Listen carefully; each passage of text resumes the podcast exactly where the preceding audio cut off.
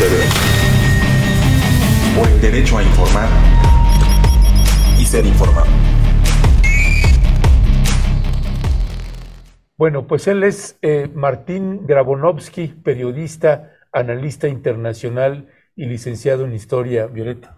Así es, es un periodista pues en Argentina que ha hecho un análisis interesante sobre el proceso previamente, Ernesto, y ahorita pues nos parece muy muy importante tener su voz y que nos cuente pues desde la mirada también desde la historia. Ernesto es licenciado en Historia como tú decías, pero también es un analista internacional, pues qué es lo que está, qué vivieron el día de ayer y qué es lo que está por venir sobre todo, Ernesto. Así es, así es. Y ya, ya se está conectando con nosotras y nosotros le comentamos también, vamos a tener eh, posiblemente el día de, mañana también una entrevista con Fernando Buenavar. Él eh, está viajando para México por algún asunto familiar, así que por eso tampoco eh, hoy vamos a poder enlazarnos con él. Lo haremos el día de mañana, pero ya se encuentra con nosotros nuestro invitado, Violeta. Sí, muy buenos días, eh, periodista Martín Granovsky. Muy buenos días, ¿cómo está? ¿Nos escucha? Buen día, ¿cómo están ustedes? Sí, escucho perfectamente. Muy bien, lo escucho yo muy bajo, pero está bien, ¿verdad? Sí, está, un poco bajo ahí. No sé si le pueda subir su volumen ahí. Eh.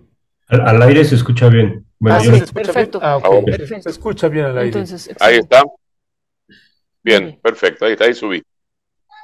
Pues le agradecemos muchísimo que nos esté acompañando acá en este noticiario Momentum, que en México, bueno, es una alianza que tenemos entre Pie de Página y Rompeviento TV. Gracias, gracias que nos está acompañando.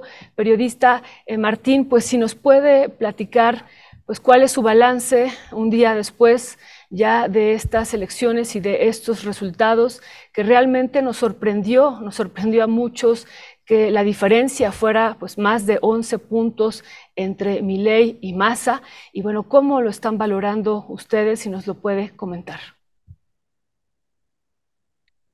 Hay una frase que tomo de una sobreviviente de una represión de 1976 que se llama Emil Semoller, persona de reflexión aguda, que dijo, inclusive antes de que estuviera la diferencia, dice, a nosotros nos tomó por sorpresa y entonces estamos viviendo el estupor ante la ultraderecha.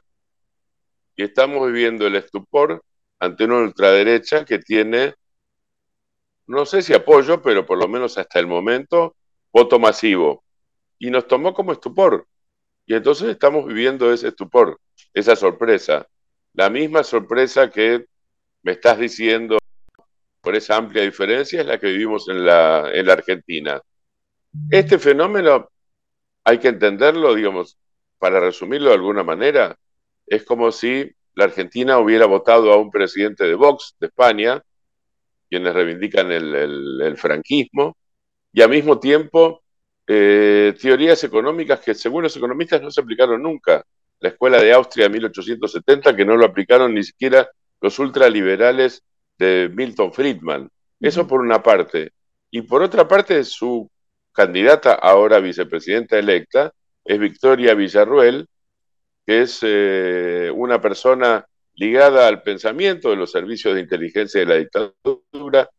No digo que ella lo sea, porque además no le daría la edad para eso, pero que repite permanentemente cosas que uno viene escuchando desde que empezó el juzgamiento a las juntas militares en 1985, que aquello fue una guerra y no una represión, que aquello fue una guerra civil y no una masacre decidida por, por las cúpulas militares de acuerdo con sectores civiles y religiosos, que en realidad los militares fueron mal juzgados. Y todo esto rompe con lo que aquí llamamos algo que no se firmó, pero que es implícito, que es el pacto del nunca más y es que la mayoría de la sociedad argentina pactó implícitamente, aceptó los valores de la democracia y los valores de memoria, verdad y justicia como forma de resolver el pasado y sobre todo el pasado más duro y negro de la Argentina, que fue el pasado de la última dictadura que gobernó entre 1976 y 1983 y fue la dictadura de los crímenes de lesa humanidad, la dictadura de la masacre. Eso es lo que tenemos por delante. Esa es la fórmula que triunfó en las elecciones de ayer. ¿Triunfó solo por eso? Es difícil decirlo. Eh, triunfó por el cansancio, triunfó por la inflación, triunfó porque el eh, peronismo y sus aliados, eh, perdón, no pudieron brindar una alternativa amplia. Triunfó por la propia crisis interna dentro del eh, gobierno de Alberto Fernández y sus diferencias hechas públicas y no resueltas, pues hablo de crisis interna expuesta, además de todo, con Cristina Fernández de Kirchner, con la expresidenta. Y así podríamos dar una serie enorme de eh, causas o posibilidades. Triunfó por el hartazgo frente a la política, triunfó por eh, la seducción de la antipolítica. No es un fenómeno exclusivamente argentino tiene algunos parecidos, nunca los países son iguales y nunca las respuestas son iguales, pero si uno tuviera que buscar un símil, debería buscarlo en Jair Bolsonaro, debería buscarlo en Vox de España, debería buscarlo en parte en Giorgia Meloni de, Italia, digamos, estamos hablando de esa línea de pensamiento, de lo que los eh, estudiosos llaman eh, alt-rights, en todo caso, que son las derechas alternativas, pero las extremas derechas no estamos ante el triunfo de un conservador, estamos ante el triunfo de un libertario que se inspiró en el Partido Libertario de los Estados Unidos, que en toda su historia consiguió un representante, un representante y solo influyó en un pueblo, en Grafton, en Massachusetts. Tipo de fenómeno. Ahora, claro, ese podría haber sido un fenómeno de estudio y fue de hecho un fenómeno de estudio, pero se convirtió ahora por las elecciones en un fenómeno masivo. Estamos ante alguien que no tiene partido, estamos ante alguien que va a asumir sin ningún gobernador en ninguna de las provincias, ninguna de las provincias de los estados de la Argentina, y que promete solamente el ultraliberalismo. Promete vouchers para educación, vouchers para salud pública, y la Argentina, con todas sus deficiencias, tiene un sistema muy sólido de educación pública y de salud pública muy, muy arraigado desde los tiempos del primer peronismo en la década del 40, que ha resistido inclusive los gobiernos neoliberales y las dictaduras. Así que lo que se abre es un, es un horizonte que muchos miran o miramos con, con desazón y con, eh, y con preocupación, y a su vez que todavía no podemos eh, vislumbrar en toda su dimensión. Conocemos el pensamiento de Javier Milei, conocemos el pensamiento de Victoria Villarruel, lo que habrá que ver es cómo ese pensamiento se traduce en una práctica de gobierno en alianza con Mauricio Macri, que fue el gran sostén estructural de este triunfo en el balotaje. Mauricio Macri, el expresidente 2015-2019.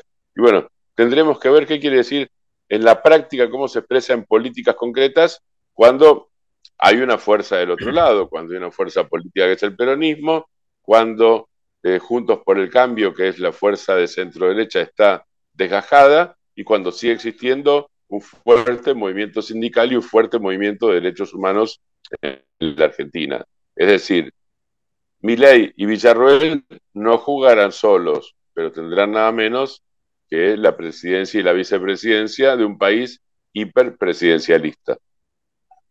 Ya, gracias, gracias Martín. Le saluda Ernesto Ledesma, acá desde México. Eh, Martín, ¿qué, hola, gracias, bien, gracias. Pues no, creo que también, como ahorita están ustedes por allá, qué tremenda noticia. nos acá en México también nos acudió de muchas maneras. Le, iría a la pregunta desde dos ángulos. Uno, hace unos días también platicábamos con Fernando Buenavad y hablábamos también de lo que estaba pasando en el interior ahí de, del partido oficial con eh, el presidente Alberto Fernández y Massa, el candidato Massa. Y decía eh, Fernando Buenabat que él consideraba eh, pues un error que el presidente Alberto Fernández hubiera desaparecido de alguna manera del escenario, no se involucrara tanto en la campaña con Massa o se acompañaran en algunos momentos. Y también hablábamos de que pues viendo los distintos ángulos, pues a lo mejor también ellos lo estaban viendo de viendo el proceso inflacionario y la impopularidad que tenía Alberto Fernández, pues podía ser contraproducente. Eh, no sé cuál es el, balance que tiene usted en ese sentido. Y el, y el otro es qué pasa con los jóvenes, los estudiantes, la comunidad estudiantil, eh, dónde está o cómo es que eh, entró en un viraje al extremo de traer a la presidencia de Argentina a un personaje como Milei. Voy a la primera pregunta. Diciendo con, eh, diciendo con Fernando, le tengo mucho respeto a Fernando, lo conozco diciendo en este caso, y os doy un dato nada más. El presidente Alberto Fernández tiene un 17% de popularidad. El resto es imagen negativa. De haber aparecido Alberto Fernández, seguramente la diferencia podría haber sido, no lo sé, esto es contrafáctico, la diferencia podría haber sido mayor todavía a favor de Javier Milei y Victoria Villarruel. Digamos que no es una figura popular en la Argentina. Eh, en buena medida, en parte por la inflación y en buena medida, yo insisto con esto, en buena medida por la crisis interna del gobierno que se debe no solo a la responsabilidad de Alberto Fernández, sino a que Cristina Fernández de Kirchner hizo un liderazgo testimonial. Es decir, era la líder, la líder relativamente más importante del peronismo, dentro del peronismo, pero no lo ejerció en eh, medidas eficaces. Esto por un lado. Por otro lado, lo que me preguntás de los estudiantes.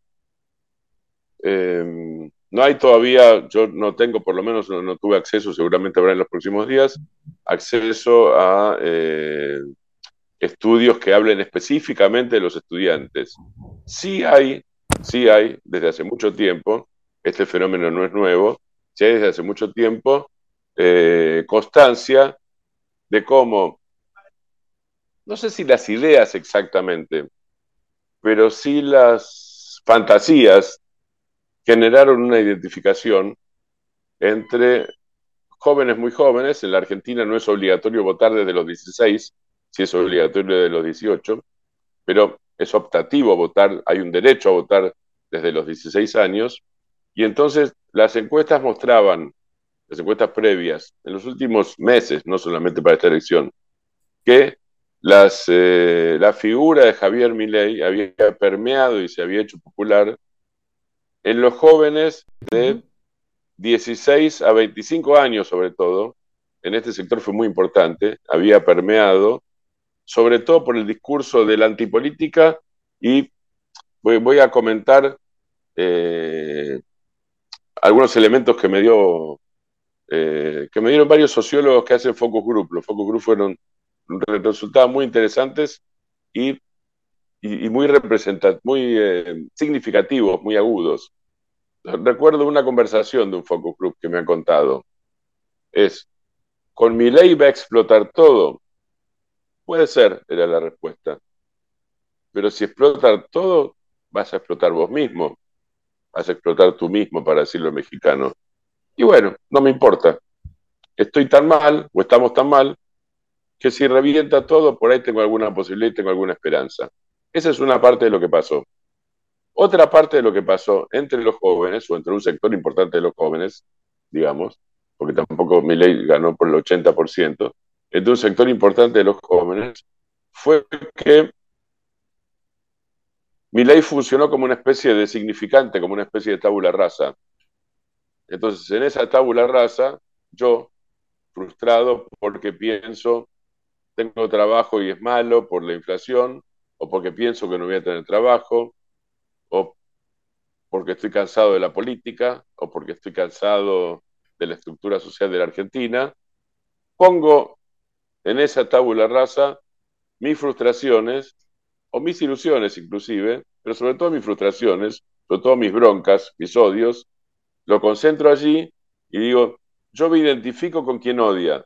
Mi ley era la figura de quien odia quien odia a los políticos, lo llamaba la casta, a pesar de que viene de una gran empresa como Aeropuertos Argentina 2000, donde fue economista y analista de riesgo, a pesar de sus relaciones con la ultraderecha de eh, los movimientos evangélicos. Aclaro, la ultraderecha, no los movimientos evangélicos en general, a pesar de sus relaciones con el Opus Dei y a pesar de sus relaciones con los, los ultraortodoxos judíos de Chabad Lubavitch. Es decir, todas sus relaciones son con lo que uno diría que no solo es la casta, sino si uno estuviera en la India, en, la antigua India en todo caso, sería la, la, casta superior, digamos. Esas son las relaciones de Javier Miray. Pero supo y pudo, con un extraordinario manejo de las redes, por otra parte, muy superior al de las otras fuerzas políticas, infinitamente superior al de las fuerzas políticas, con mucha más habilidad, con mucha más modernidad y eficacia. A través de eso logró transmitir un mensaje de yo soy lo distinto, yo soy lo nuevo, yo soy el rebelde. Los rebeldes no son ellos, los rebeldes no son ellos, y ahí él hablaba de izquierdistas, comunistas. El comunismo prácticamente no existe en la Argentina, y el trotskismo sacó el 2,5%, eh, la, la, unión de los partidos trotskistas salió el 2,5%. Ley es una persona que dice que no hay que tener relaciones de Estado a Estado con países como China o Brasil, porque están gobernados por comunistas. Xi Jinping es un comunista y Lula sería otro comunista. No es una interpretación mía, es lo que Javier Milei dice públicamente. Entonces, cuando algunos periodistas le repreguntaron, bueno, pero ¿cómo se hace el comercio? Y la, su respuesta fue, se hará entre privados, como si existiera el, el comercio internacional entre privados sin intervención de los estados, sin barreras arancelarias, sin acuerdos de libre comercio o de restricción de libre comercio, eh, sin barreras fitosanitarias y todo lo que a ustedes se les ocurra. Eso es mi ley. Me fui tal vez de la pregunta, pero devuelvo al tema de los jóvenes. En realidad, quienes ejercen la docencia y sobre todo la docencia secundaria, venían viendo este fenómeno por lo menos desde los últimos dos años. La política lo vio muy tarde. La dirigencia política lo vio en los últimos tres meses. Yo creo que ese es uno de los, eh, una de las tragedias de estas elecciones. No sé qué hubiera pasado de nuevo. Es, difícil o es imposible hacer política contrafáctica o análisis contrafáctico. Pero lo fáctico, esto no es contrafáctico, es que quienes tenían contacto con jóvenes muy jóvenes empezaron a ver este fenómeno y la dirigencia política lo vio ya cuando era demasiado tarde y este fenómeno se había hecho eh, muy profundo, ya no era una cáscara vacía, sino era una realidad profunda con raíces eh, muy firmes, muy, muy, muy, muy acendradas. Muchísimas gracias, Martín, eh, periodista e historiador. Una pregunta que, que tenemos acá y que pues, nos hemos hecho mucho es cuáles serían las consecuencias y bueno, y si le ve viabilidad a esta propuesta que ha hecho mi ley de dolarizar la economía y desaparecer el Banco Central. Eso, eso nos, nos preocupa y bueno, queremos eh, saber su opinión, qué, qué pensaría sobre esto.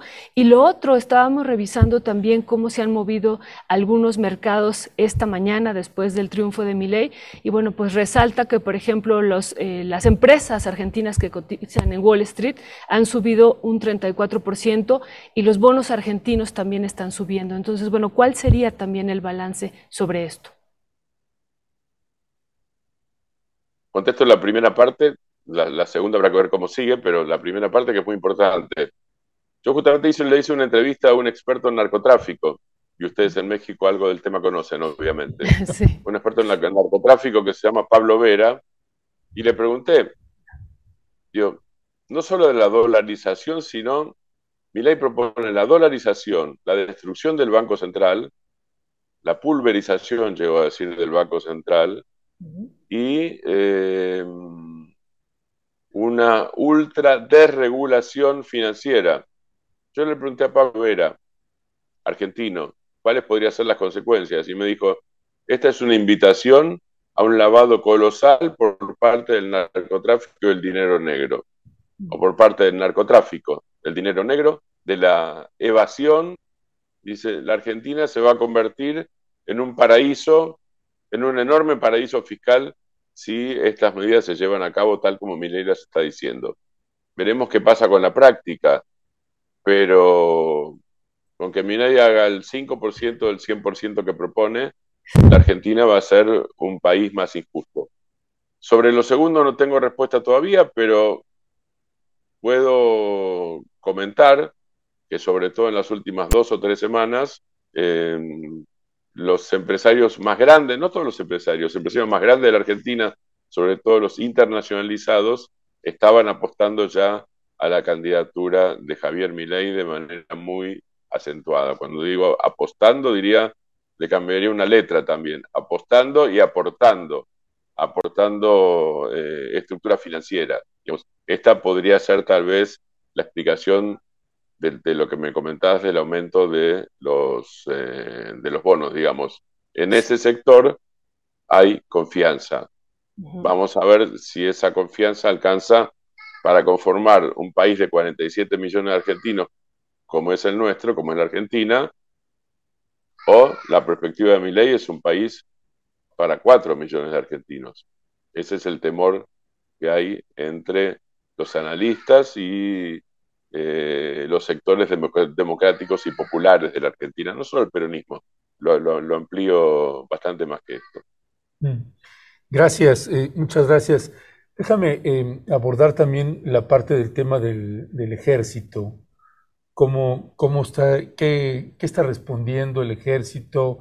¿Es un ejército muy institucionalizado? ¿Se va a plegar? hay, temores en muchos sentidos también en materia de posibles represiones que pueda haber, que eh, regrese la pesadilla nuevamente en ese sentido.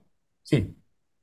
Es una pregunta interesante porque aquí, eh, cuando yo hablaba del pacto nunca más, que es un pacto no firmado, que tiene que ver con lo que en 1985, en el juicio de las juntas militares, utilizó como frase el fiscal Julio Estracera cuando terminó su alegato de acusación, cuando dijo, señores jueces, nunca más, después de aplicar, después de, explicar durante dos días la acusación en las juntas militares por eh, los crímenes eh, atroces y aberrantes de asesinato, tortura, robo de bebés, persecución, tirar a la gente viva de los aviones, digamos.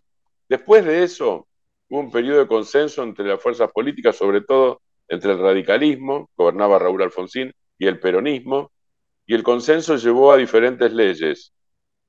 La Argentina tiene una ley de seguridad nacional, una ley de seguridad por la cual las Fuerzas Armadas no pueden intervenir en la seguridad interna, no pueden, y no los últimos 40 años. La Argentina cumple 40 años de democracia ininterrumpida el próximo 10 de diciembre que es cuando Raúl Alfonsín asumió la presidencia después de la última dictadura militar. Tiene una ley de defensa nacional que establece lo mismo, digamos que son a la norteamericana, en todo caso. En los Estados Unidos el ejército no interviene en los asuntos internos, en la Argentina tampoco, porque hay estas dos leyes y una tercera, que es la ley de inteligencia nacional. Justamente una de las propuestas de mi ley y de Victoria Villarruel la vicepresidenta electa, es reformar esas leyes y poner a los militares también en la represión de asuntos como el narcotráfico. Yo no les voy a explicar a ustedes, mexicano y mexicana, qué quiere decir esto, porque lo saben perfectamente. Pero nosotros también sabemos perfectamente que sería un desastre. Y por otra parte, les cuento una cosa más. Los propios militares no están interesados en esto, no lo quieren no lo quieren porque saben internacionalmente dónde termina. Termina en que los militares dejan de ejercer su función de militares, termina en que no pueden ejercer su función policial porque no están preparados para ello. Los militares en todo el mundo están entrenados para matar en la guerra, no para reprimir en la paz, no para disuadir, no para contener.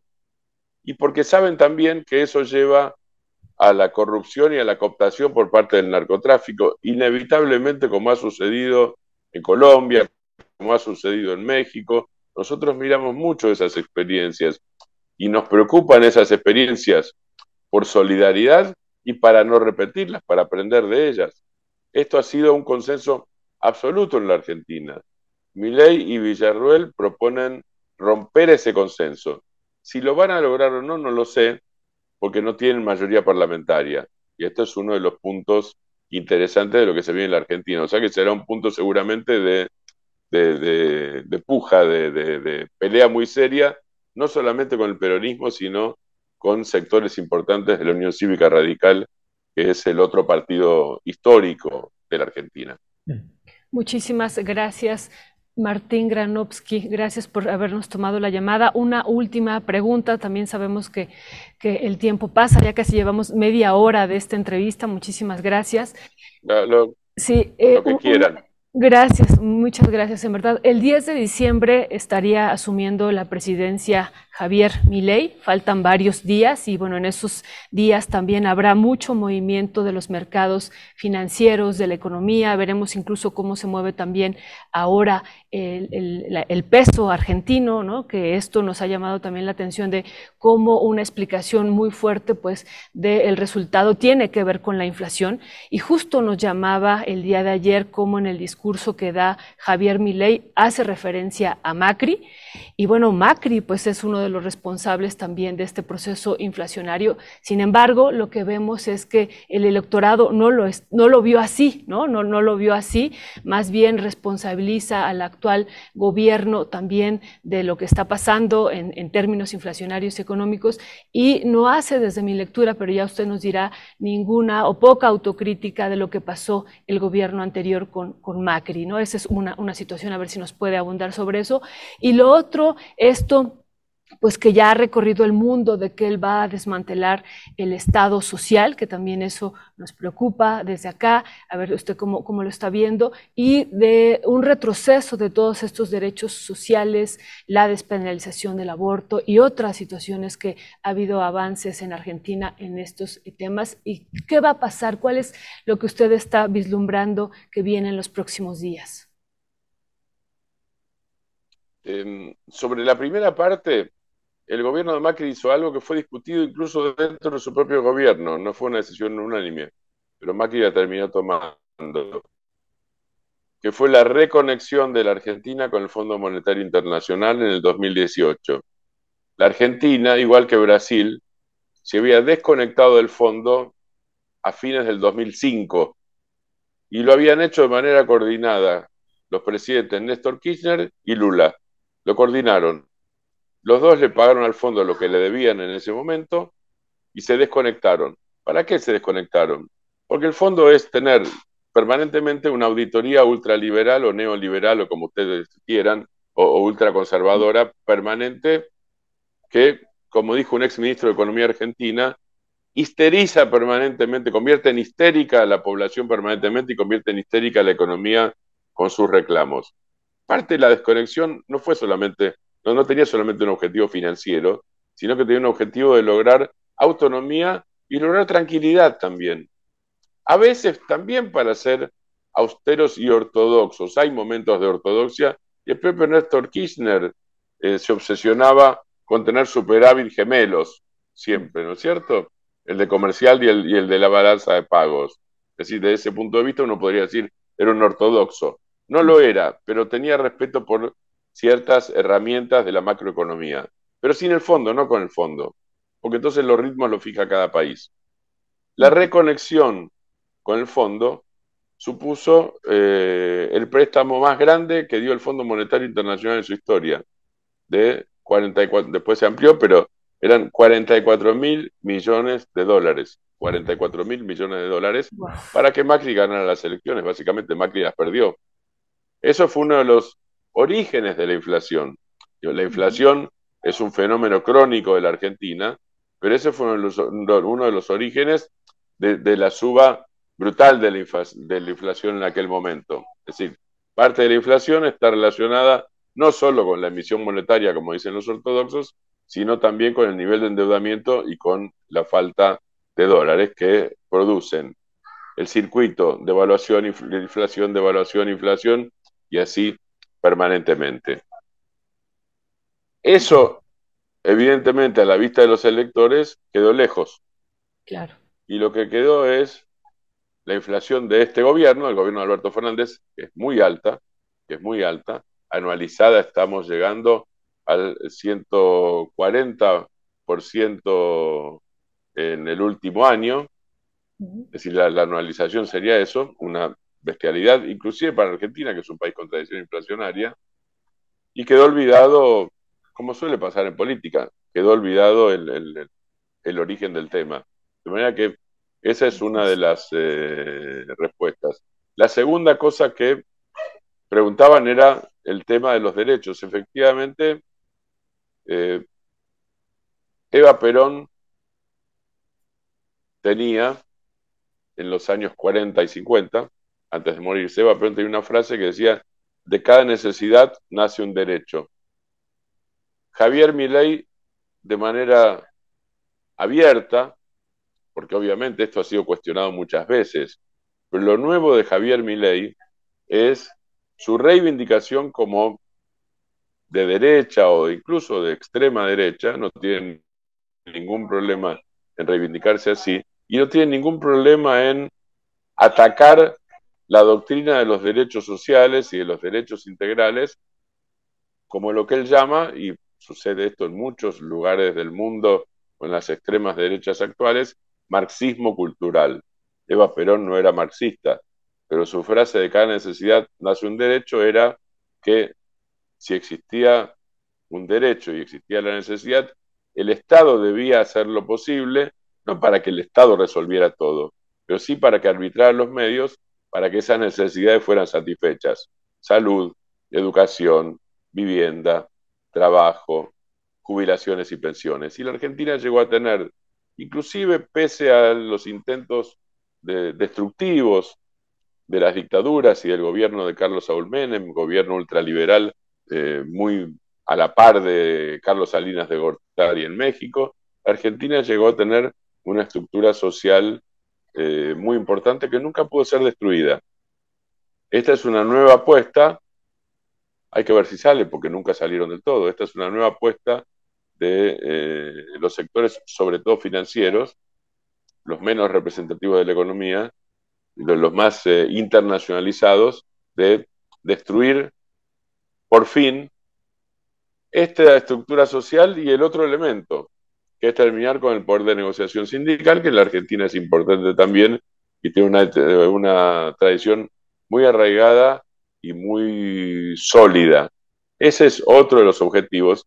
Y Javier Milei, a diferencia de otros políticos, lo dice abiertamente. No es eh, él dice que esto es parte de eh, atacar lo políticamente correcto. Y que entonces, si es políticamente correcto, entonces él, habla de que las socialdemocracias son una forma de comunismo, de que efectivamente, como les comentaba antes, Lula, Lula es un comunista. Claro, si uno ve la coalición que encabeza Lula, de comunista no tiene nada, pero no importa, aunque por supuesto haya comunistas en la coalición. El, vicepresidente de Lula es Geraldo Alckmin, que fue su contendiente o el contendiente Dilma Rousseff en dos elecciones y es un hombre de derecha o centro-derecha. Pero esa, esa fue la, la, la sabiduría de Lula para poder no solo ganar, sino para poder gobernar un país tan complejo como Brasil. Mi ley engloba todo esto dentro de lo que es o lo políticamente correcto o el supuesto marxismo cultural. Yo, marxistas hay muy pocos en realidad en la Argentina. Eh, insisto, e, Eva Perón, que fue la que acuñó esa frase, no era marxista. Pero hay como un desafío por parte de mi ley, es, a mí no me importa nada, es como romper con la tradición. Entonces se rompe con la tradición de los derechos humanos asentada y acendrada desde 1983 los últimos 40 años, y se rompe, como si fueran solo palabras, con la tradición de algo que en realidad no es un invento argentino. Viene del estado de bienestar de Franklin Delano Roosevelt, viene del keynesianismo. Bueno, la palabra, la, peor palabra que se le puede decir a ley es Keynes. ley tuvo escenas de brote, y lo digo literalmente, no lo estoy exagerando. ley tuvo en debates escenas de brote al escuchar la palabra Keynes se puso a gritar en algunos, eh, en algunos programas de televisión, escuchando que alguien citaba a la, la, economía, a John Maynard, al economista inglés. Y sobre lo otro que preguntaba, sí, efectivamente, después la de promesas y después relativización de promesas.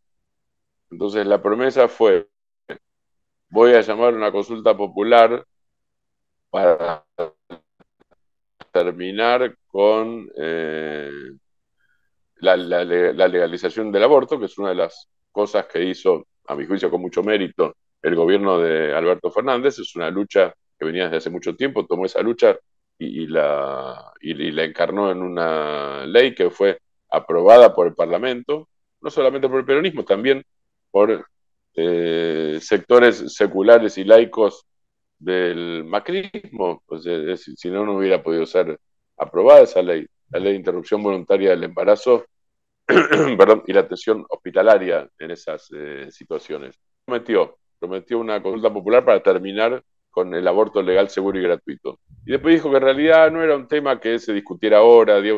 todo el último periodo de la campaña fue tratar de lavar, de ponerle un poco de detergente a los aspectos más eh, más, horribles o más irritantes de su programa. No todos, algunos, ese fue uno.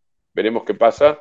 También en esto hay que tener en cuenta que eh, la sociedad argentina está en un estado de estupor, pero que seguramente vencerá el estado de estupor y pasará al estado de eh, oposición y acción. Y cuando me refiero a acción, no me refiero a acción directa, sino a la recuperación de una tradición muy argentina, que es la tradición de movilización callejera pacífica.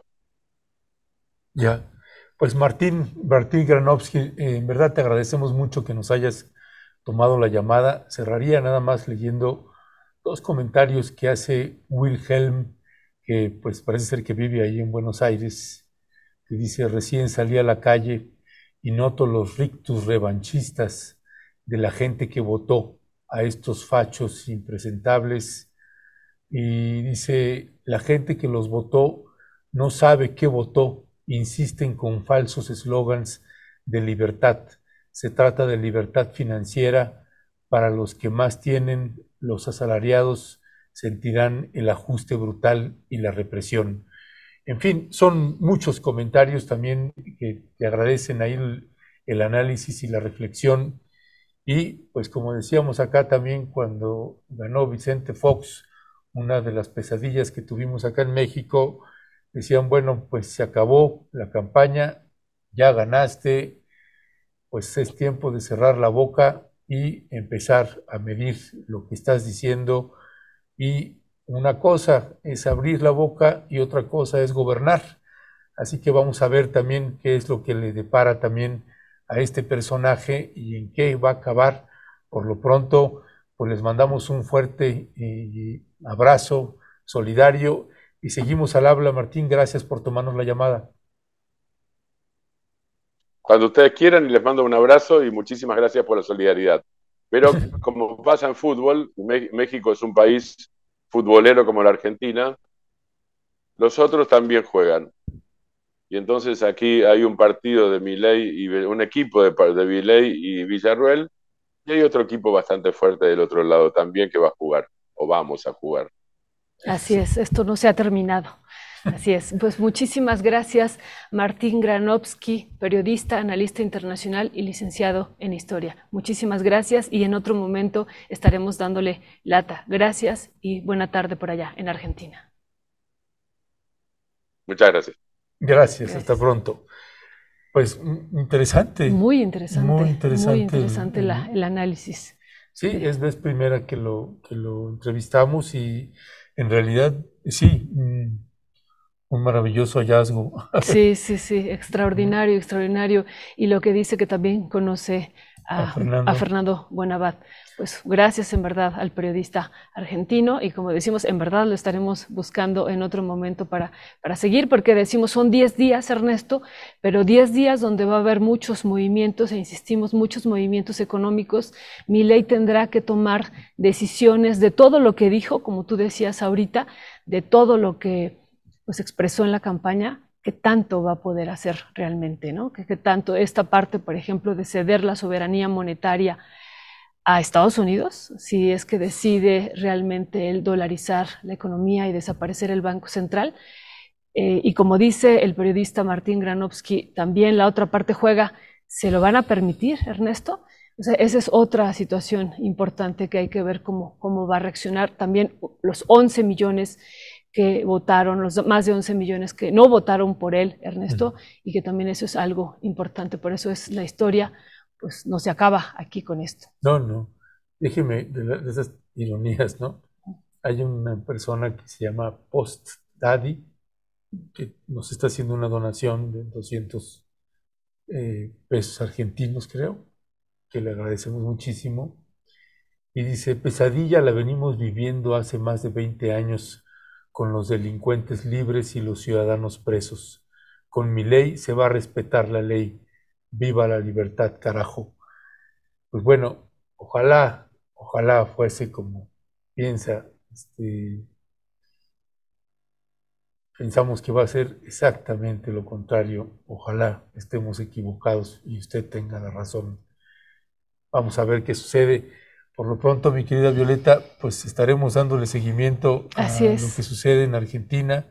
Un abrazo muy solidario, porque de verdad, y no es un asunto de militancias, pues no militamos con ningún partido, ni personaje, ni del gobierno actual, ni del entrante.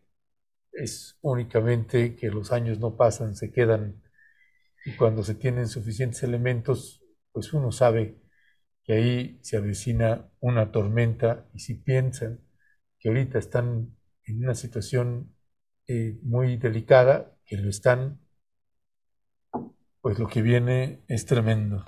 Pues sí, Ernesto, con este 142% de inflación, pues sí, es tremendo, pero como bien decía el periodista Martín, pues no se analizó qué es lo que originó, o sea, o estos 14 millones no analizaron qué es lo que originó esta inflación. Y bueno, pues qué bueno que lo recuerda todo este eh, endeudamiento que hubo ya con el Fondo Monetario Internacional, que las cifras son 44 mil millones de dólares, ¿no? Y, esta reconexión con el fondo pues fue también parte de lo que originó y este, este proceso inflacionario tan alto, es el cuarto más alto de todo el mundo, Ernesto, y bueno, pues eso, eso también es lo que está llevando al triunfo a mi ley, pero sin ser, insistimos, eh, críticos y autocríticos de quién lo originó y cómo se originó Ernesto. Así es, Violeta. Pues si te parece, vamos dando ya entrada a los queridos Maxi Abogados, David Peña y Federico Anaya con otro, otro tema tremendo que ya estaremos ahorita abordando con ellos. Por lo pronto le agradecemos a la gente que nos ha estado escribiendo. Dice, ese, ese soy yo. Argentina necesita sanas finanzas, un Estado fuerte con empresas fuertes, estatales, con objeto social y dejar todo al libre mercado es un disparo al pie. Eh, Mayra Ledesma, mi cisterna, muy buena entrevista con Martín Gronovsky, muy claro mi solidaridad con el pueblo argentino. Osay, pues gracias por la eh, generosa donación. Eh, eh, Javier, Carlos Daniel dice, la cuestión no es si la libertad es mala, se usa como estandarte de un proyecto peligroso ante la diferencia desde el fascismo en detrimento de derechos pro-revisionista. José Delgado, Posday, no sé quién, no sé quién les imponga a los candidatos políticos, pero el pueblo tiene que impulsar un hombre, un hombre o mujer que le interese más luchar por los de abajo.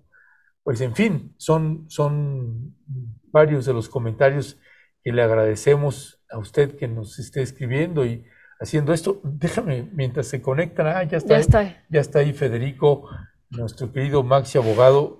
Quiero nada más comentar esta última parte, ahorita se está conectando también David. Pues es que yo escribí un tweet cuando vimos que ganó este, que, vimos que ganó mi ley, yo escribí un tweet eh, que ponía qué terrible, ¿no? Eh, ganó este loco. Y bueno, haga de cuenta que estábamos en Argentina, se me vino una andanada bots, insultos, pues así como es la, estas extremas derechas que son así muy, además con un lenguaje muy soez y poniendo mil imágenes de López Obrador, este está más loco, este es peor, este es no sé qué. 60 mil memes, es verdaderamente increíble lo que despiertan estos grupos de ultraderecha, un radicalismo y una visceralidad tremenda, Violeta. Este, ya está ahí el maxi abogado David Peña, digo Federico, Anaya. nada más un, paréntesis y ya, porque estamos esperando también a David.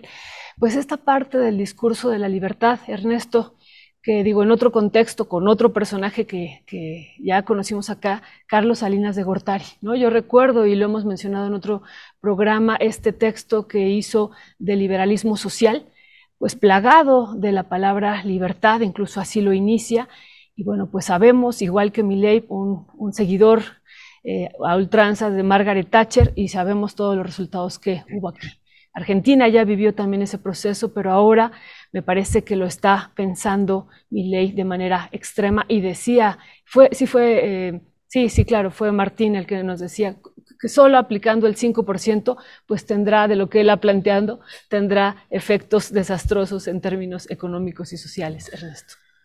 Pues vaya, vaya escenario que viene, eh, pues eh, digo, no tenemos duda que estaremos abordando el tema a profundidad. Por lo pronto vamos, vamos con Federico Anaya, que ya se encuentra aquí con nosotras y nosotros. Federico, buenos días. Ah, buenos días y gracias por la entrevista. Muy interesante lo que acaban de estar comentando. Buenos días, Federico. Gracias por estar el 20 de noviembre acá. Ahorita que transitábamos las calles, no hay nadie prácticamente, está libre ahorita todo, no hay clases, no hay... Así es que bueno, gracias por estar en un día festivo acá con nosotras y nosotros, Federico. Así es, y hay, y hay 1.869 personas conectadas, así que gracias por estar con nosotras y nosotros en este día festivo. Federico Anaya, pues esto que sigue preocupando y preocupando eh, los poderes que pueda tener el ejército mexicano es atribuible a eso, no es un buen juicio, es eh, mal, un juicio mal llevado, eh, en fin, hay uno de los temas que acordamos en Nuevo Laredo, 10 de los 16 militares liberados ante ejecuciones de civiles. Había habido incluso un evento, eh, Federico, que no sé si lo recuerdas, donde estuvo Alejandro Encinas eh, acompañando a padres y madres de, familia de Nuevo Laredo, donde se hace una disculpa pública por la desaparición y ejecución de personas a manos de integrantes de la Marina y del Ejército Mexicano en Nuevo Laredo, Tamaulipas. Y había habido también pues muchas denuncias, el abogado Raimundo Ramos que ha llevado muchos de estos casos y de pronto eh, pues tenemos esta noticia de que se han sido liberados algunos y qué mejor que abordarlo con los maxi abogados que se han metido a estudiar el caso. Y ya sabe usted, como lo hacen Federico y David, que hablan de la parte también técnica y se tiene que a veces hacer un lado la parte política, eso no quiere decir que no juegue la parte política, pero en términos reales, ¿qué está pasando en este caso, eh, Federico? bueno, yo quisiera empezar con una aclaración, porque así como lo planteaste tú en este momento, la cosa parecería terrible y muy peligrosa, pero el problema es que no estamos seguros de realmente qué es lo que ocurrió. Eh, a ver, me explico. Eh, eh, si tú planteas las cosas como tú las dijiste ahorita, o sea, recordamos la disculpa que dio el subsecretario de Derechos Humanos, Alejandro Encinas. El único problema es que eso tiene que ver con hechos que ocurrieron antes. Y no tiene que ver con los hechos que ocurrieron este año. Ahora, los hechos de este año, los más conocidos, porque no solamente son dos, son más de dos, son primero eh, una masacre donde mueren cinco muchachos en una camioneta donde no iban armados y por lo menos esa noche nada malo habían hecho esos jóvenes. Eso ocurrió en la colonia Cavazos Lerma. ¿Sí? Ese es un primer incidente. Este, y de ese no tenemos en este momento nuevas noticias. Este, ocurrió el 26 de febrero de 23 y efectivamente ahí estuvo el Centro de Derechos Humanos de Nuevo Laredo acompañando y dándole seguimiento muy bueno al asunto. Bueno, pero el 18 de mayo, es decir, tres meses después, en una persecución donde una partida militar alcanzó a un vehículo civil, porque este vehículo civil chocó con una barda perimetral de un centro comercial, vimos, porque hubo un video, eh, resulta que en ese centro había este, una cámara de video que captó todo lo que ocurrió. Y todos vimos, no el 18 de junio, sino hasta el 5 de junio, porque Univisión, Jorge Ramos, saca el video y dice, esto es lo que ocurrió el 18 de mayo.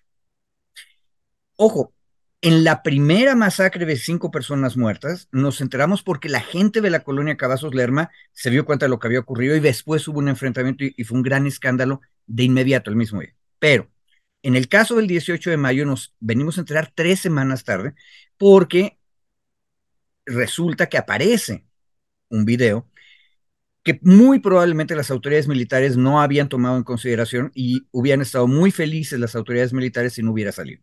Pero salió. Y lo más interesante de todo es que el mismo presidente de la República dijo, aquí lo que tenemos es un ajusticiamiento. Y nadie va a ocultar eso. Bueno, ¿qué ocurrió casi de inmediato después de que se ve el video de que el presidente interviene? Pues que más o menos por el 11, 18 de junio de este año, 16 personas fueron arrestadas por esos hechos, los hechos del 18 de mayo. Eh, también nos dijeron, en ese momento, y todo esto es Pablo Ferri, que es un reportero que le da seguimiento a la cuestión militar de, una manera, de una manera muy seria. Nos dicen, están abiertas dos investigaciones, una en fuero militar y otra en el foro civil. En el foro civil es el homicidio, y ahí no hay ninguna duda jurídica. Si hay una persona civil e incluso militar, de hecho la jurisprudencia de la Suprema Corte va avanzando hacia eso, si hay una muerte, es código penal federal y por lo tanto es una autoridad civil la que tiene que conocer el asunto. Lo que es militar es la disciplina militar. Bueno, y eso es importante porque inmediatamente los arrestaron, pero los, quienes los arrestó fue el Ministerio Público Militar por cuestiones de disciplina. Y eso también nos lo dijeron a mediados de junio. Bueno, sale de la luz pública del asunto y en octubre o sea, hace un mes, mes y medio, Pablo Ferri nos vuelve a decir que finalmente la Fiscalía General de la República, es decir, la autoridad civil, acusó a siete personas de homicidio. O sea, había 16 militares involucrados, 16 militares habían sido detenidos por la autoridad militar y básicamente es una cuestión de disciplina, pero sigue la investigación por el homicidio y en octubre de 2023 acusan de homicidio a siete personas. Eso sabíamos. Y ayer nos enteramos por el Universal y por Sopitas, que es un medio este, electrónico, que han liberado, así, así fue como cabecearon la nota, liberaron a 10 militares. Y el problema es, yo sí tengo una bronca con las dos notas, porque las notas no son muy claras desde junio, que discutimos aquí el asunto, por cierto, eh, nos quedaba claro que la autoridad militar involucrada era el regimiento de caballería, el 16 regimiento de caballería motorizada, los dragones urbanos de Nuevo Laredo. Pero eh, la nota de Sopitas, por ejemplo, habla de que fueron liberados 10 de los acusados porque el comandante del batallón de infantería al que pertenecían no se había presentado. Y como no se había presentado, entonces no se podía documentar probar el delito de indisciplina y por lo tanto los libera. Este, ahora, eso nos indigna a todos los civiles porque, pues, ¿cómo es posible que después de haber este, ejecutado a cinco personas, y en ese caso sabíamos que las cinco personas iban armadas, pero no se vale, no debes ejecutar a nadie. Así. Entonces, hay homicidio, ¿cómo es posible que los liberen?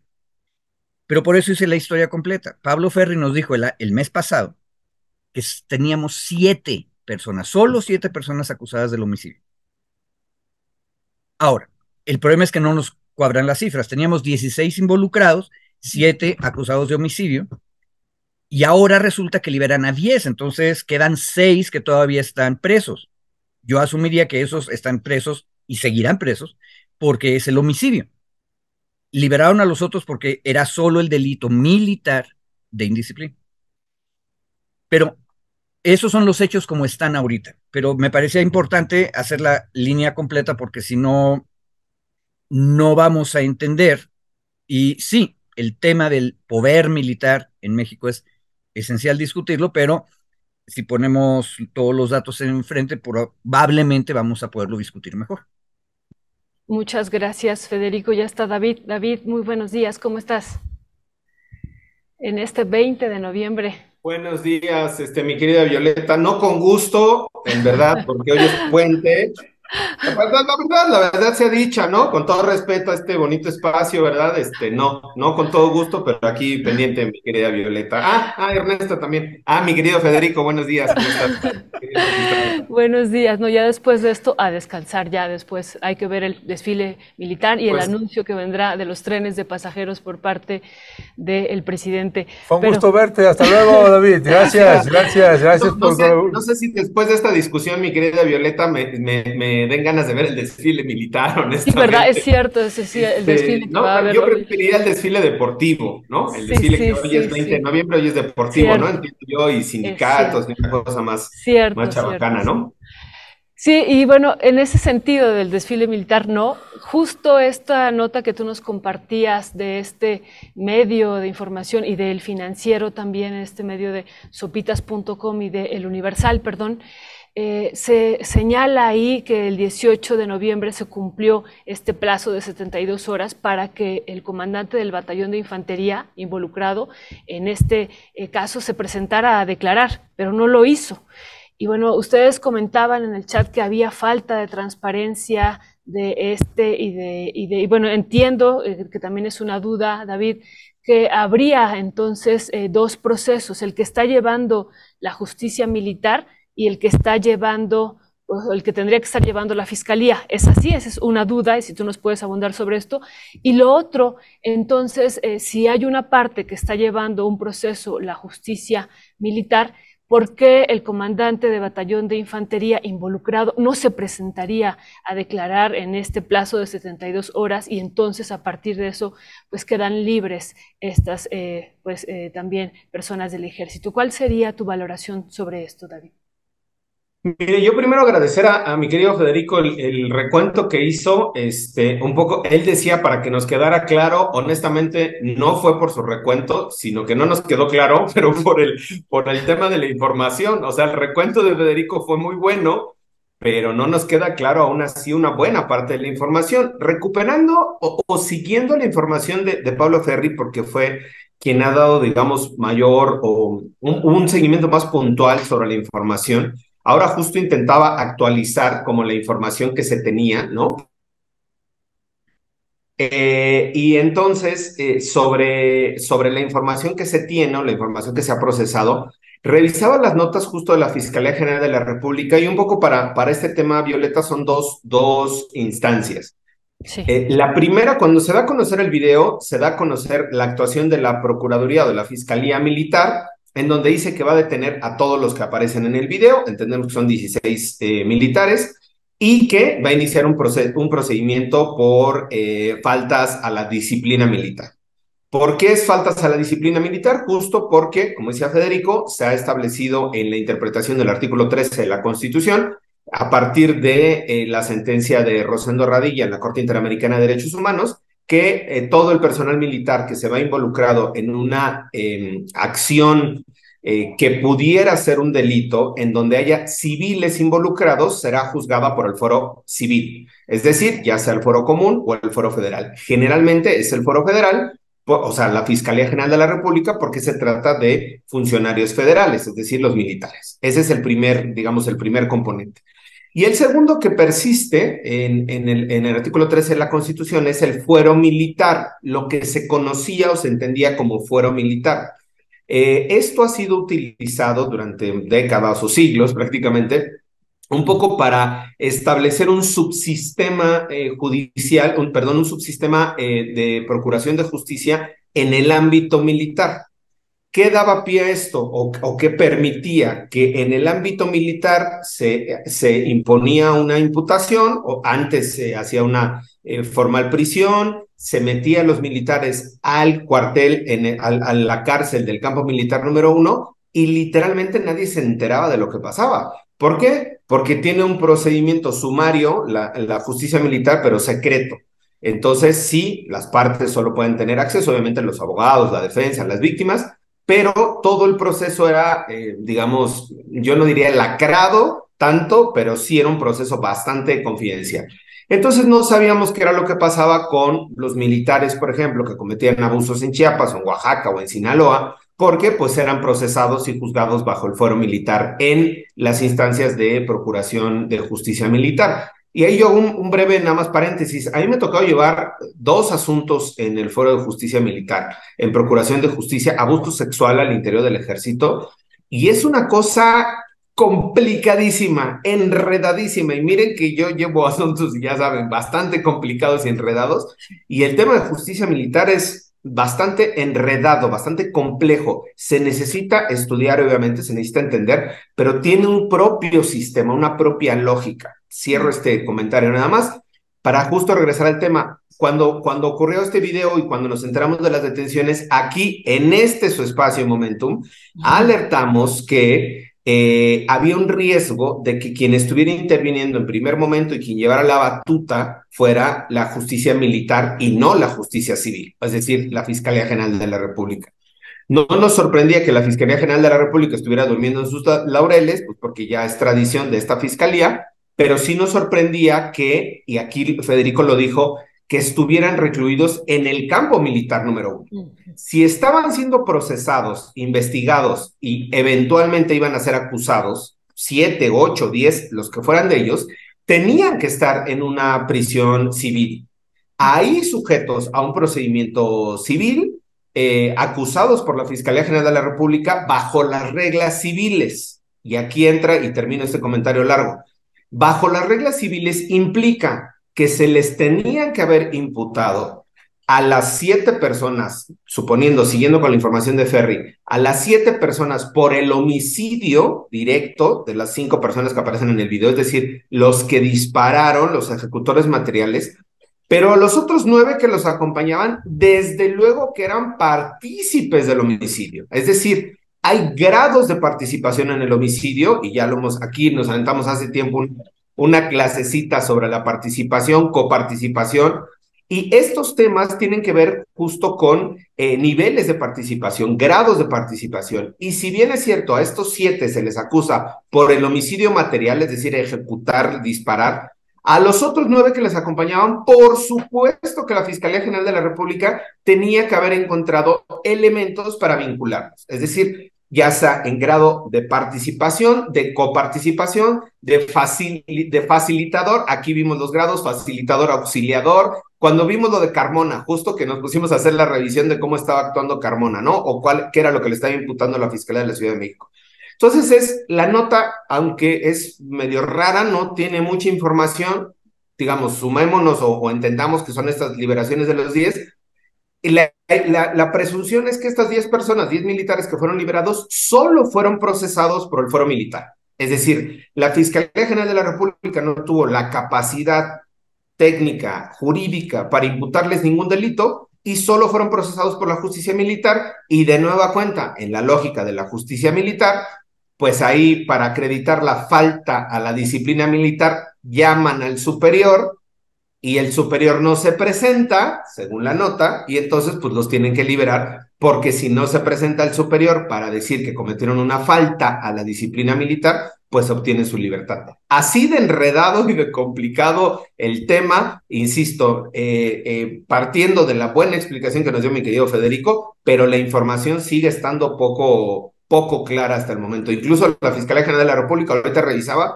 no hay ningún boletín actualizado, se quedó con la imputación a los siete por homicidio, no ha pronunciado al respecto y nada más siguiendo esto, insisto, estas diez militares solo fueron procesados en la justicia militar, no en la justicia civil, lo que de nuevo cuenta es algo grave, ¿no? Grave dado que había un video, hay evidencia, vemos cómo están actuando, incluso algunos de ellos disparan, a disparan a la, al terreno, ¿no? Para, para simular, según el peritaje de la CNDH, que también eso es interesante, rara vez la CNDH se pronuncia bien, esta CNDH también, este, y esta CNDH tiene una recomendación en donde dice que simularon una agresión.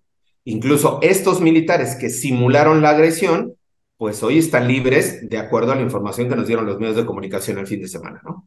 Oye, David, pero esta otra parte, perdón, ahí Ernesto, que, que te preguntábamos de por qué, si la justicia militar permitiría y por qué lo haría así, de no presentarse a declarar que este comandante, pues no fuera a hacer esta declaración que era sumamente importante y entonces eso tuviera como consecuencia la liberación de estos involucrados. Yo creo que la respuesta es eh, eh, evidente, mi querida Violeta, justo para permitir que, fueran liberados. Y eso hay que, Claro, la respuesta sería lógica. Si yo para imputarles, para que se mantengan en la prisión o para imputarles que hubo una falta, necesito al superior, la lógica sería que vaya el superior, comparezca y diga que hay una falta. Si no va el superior, este, pues me parece que la consecuencia lógica es liberarlos, pero es dentro otra vez de esta burbuja militar. Yo no diría de impunidad, porque estamos en el 95% de la impunidad en el foro civil, o sea, fuera de lo militar, entonces pues, hay una burbuja de impunidad, pero sí me parece que es más un esquema de protección, yo diría, no tanto impunidad, pero sí un esquema de protección de, de estos esquemas de, de, la propia justicia militar, ¿no? Bueno, más allá de que me quedé ahí con varias preguntas con, con David, eh, pasaría contigo, Federico, y nada más le dejo una pendiente ahí a David que me gustaría eh, eh, que pudiera luego desarrollarla un poco más cuando hablas de la complejidad de, la ley militar, de las leyes militares y del fuero militar, en este caso de un acuso, un, un caso de violación sexual o acoso sexual, ¿no? no recuerdo bien, que dices, bueno, y a la hora de meterme, es un enredo tremendo, eh, pues me gustaría tener algún ejemplo para tratar de, entender qué tan enredado puede ser un caso así eh, con esa ley militar. Federico, esto que planteaba ahorita Violeta y que decía David, sí, bueno, pues obvio que es intencional que no se presentara para que fueran liberados en sentido estricto, ¿qué es lo que debió haber sucedido al no presentarse? ¿Eso? ¿Liberarlos o volver a, eh, llamarlo? ¿Qué procede en términos legales y en términos de justicia ahí? Eh, a ver, eh, David ya empezó a dar la respuesta. Es obvio que el mando militar no se presenta y aquí yo insisto que la prensa debería hacer un mejor seguimiento de lo que la misma prensa ha reportado. O sea, pareciera que los reporteros del Universal y de Sopitas solamente se leyeron a sí mismos y no leyeron a El País. El País estuvo dándole muchísimo más eh, seguimiento a este caso con Pablo Ferri. Entonces teníamos muy claro que era un regimiento de caballería el que está involucrado. Y de repente la nota del día de ayer, lo que nos están diciendo es que el comandante de un regimiento de infantería es el que no se presentó. Bueno, yo creo que ahí lo que tenemos es en realidad nada más el error de que los civiles no distinguieron entre caballería e infantería. Pero hay otro elemento en la, en la línea histórica que hay que recordar. Ahorita no lo tengo muy presente, pero me parece que fue en julio, o sea, después de que fueron arrestados los 17 o perdón, los 16, este, que fueron llevados al campo militar número uno porque estaban acusados solo por disciplina militar. Hasta octubre, la Fiscalía General de la República va a acusar a siete de homicidio. Y en julio, más o menos, hay manifestaciones militares, no solo en Nuevo Laredo, sino en la Ciudad de México y en otras ciudades, exigiéndole al presidente de la República que libere a los militares. Perdón, perdón, Federico, que te interrumpa. Nada más el dato, el, los hechos ocurren en mayo y la, la FGR acusa hasta octubre. Sí. Uy, qué peor, está, no, Pues sí, está horrible, está, horrible. porque quiere decir que en mayo, junio, julio, agosto y septiembre solo hubo procesamiento, solo hubo proceso por parte de la justicia militar. O sea, cinco, meses, cinco meses la FGR como si no lo hubieran invitado a la fiesta. Perdón que te interrumpa, pero... No, no, no, no, está, perfecto. Está horrible. Eso, eh, y eso demuestra lo que nos dijo David. O sea, la FGR estuvo durmiendo sobre el asunto. Y peor, quiero recalcar otra cosa que dijo David hace rato. Todos los militares que están en el incidente, es decir, los 16, tenían el deber de proteger a la gente que habían arrestado, porque lo que vimos físicamente en el video es el vehículo civil se estampa, se estrella en contra de una barra, quedan atontados, los alcanzan los vehículos militares que vienen del regimiento de caballería, que ya lo verificamos con los numeritos, y los detienen, o sea, los someten, les quitan sus armas, lo vemos en el video, y luego simulan, como nos dijo la Comisión Nacional de Derechos Humanos, un combate y los matan. Por eso el presidente dijo que había un ajusticiamiento. Digo, porque es obvio, materialmente hay un ajusticiamiento. No podemos negar eso. Y el presidente dijo no va a haber impunidad. Y sin embargo, la Fiscalía General de la República, independiente, hasta donde tenemos nosotros los datos ahorita en la prensa, se tardó meses, muchos meses, en acusar de homicidio. Y solamente acusó a siete. Hasta ahí, mala Fiscalía General de la República. Ojalá alguien descubra que nos falta un dato en medio y nos pueda corregir, pero eso es lo que tenemos ahorita. Dos, algo le debe haber pasado pésimo a la acusación de la Fiscalía porque ya no son siete los que están acusados de homicidio, sino solo seis, porque ya liberaron a diez. Eh, entonces algo pasó ahí de octubre a noviembre, en el último mes, en el fuero civil, homicidio. Pero la otra cuestión que es gravísima es lo que dijo David.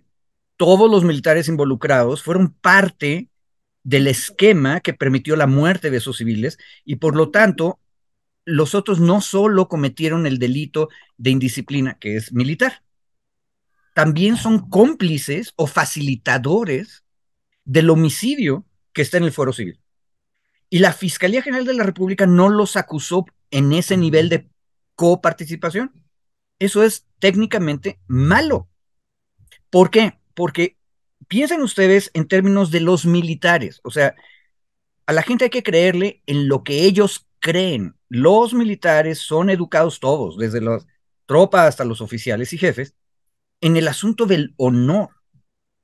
Y tienen la obligación de evitar que se viole la constitución. Y eso se los repiten una y otra y otra vez. Eso sí lo sabemos.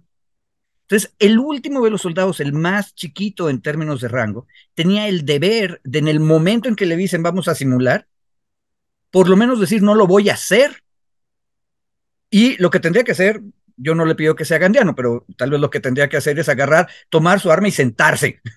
No, no voy a obedecer. Ya después lo pueden acusar de indisciplina, pero él podrá demostrar que no fue indisciplinado. Pero no, no hicieron nada, colaboraron en el asunto y por lo tanto son cómplices en algún nivel del homicidio. Entonces está mal la acusación. Pero, de nueva cuenta, a mí lo que más me preocupa es cómo los civiles tenemos la mala costumbre de voltear al otro lado y solo cuando ocurre algo muy escandaloso volvemos a ver el caso.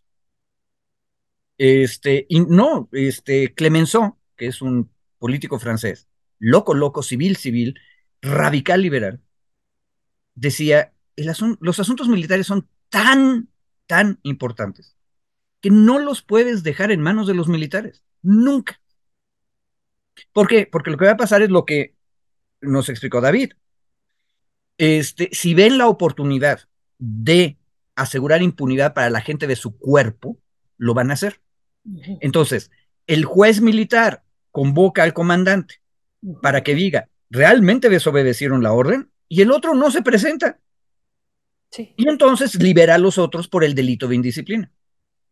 Y resulta que en el fuero civil no hay acusación de homicidio para esas 10 personas y, de acuerdo con la última nota, los libera. Y eso nos indigna a todos, pero ojo, la tragedia venía pasando desde junio que la Fiscalía General de la República no estaba acusando a todos y a tiempo. Compárenlo, por ejemplo, con el caso de la otra masacre, la de la colonia Cavazos Lerma. Tuvimos una rápida recomendación de derechos humanos, este, hubo intervención de la sociedad civil para asegurar a las, a las víctimas, todos nos enteramos, aunque no había videos del hecho mismo, y hasta ahora no han liberado a nadie. Ojo, y ahí, para la indisciplina militar, lo único que necesitaron era que el capitán que iba al mando del eh, agrupamiento, que cometió la violación de derechos humanos, el capitán reportó, se me adelantaron, dispararon, yo no ordené y por lo tanto yo los acuso de indisciplina. El capitán, no necesitaban que el comandante del regimiento dijera nada. Ahora, termino con lo que empecé. ¿Por qué juegan a esta impunidad? Porque en medio, en julio, hubo estas manifestaciones rarísimas del ejército pidiendo que liberaran a todos los militares.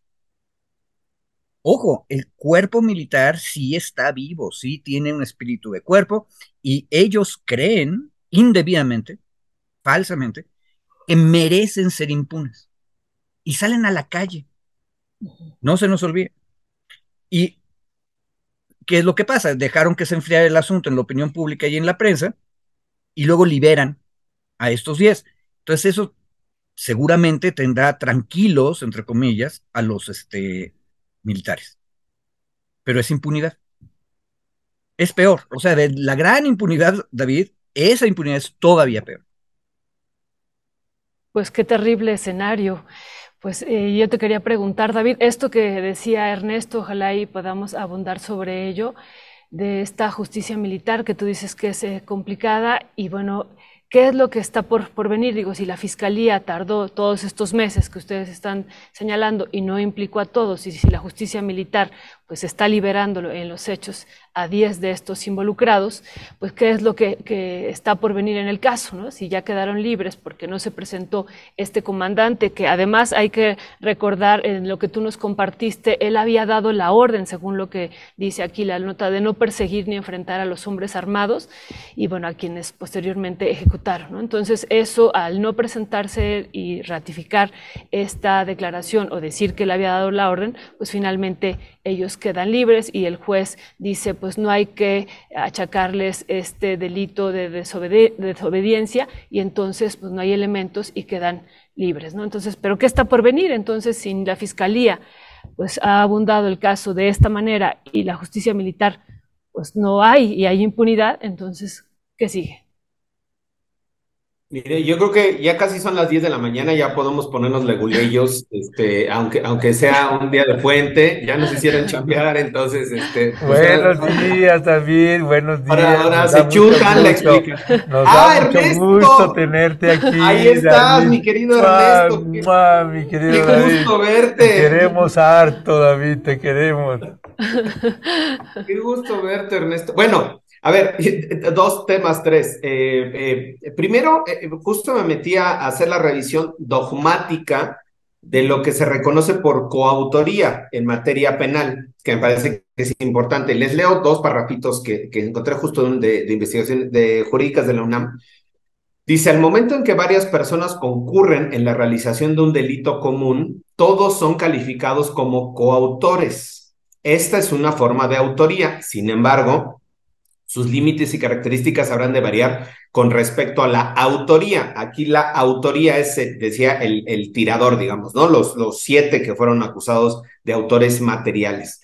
Y dice, se habla de coautores cuando se realiza, y me parece aquí que es muy claro, cuando se realiza conjuntamente y de mutuo acuerdo un hecho.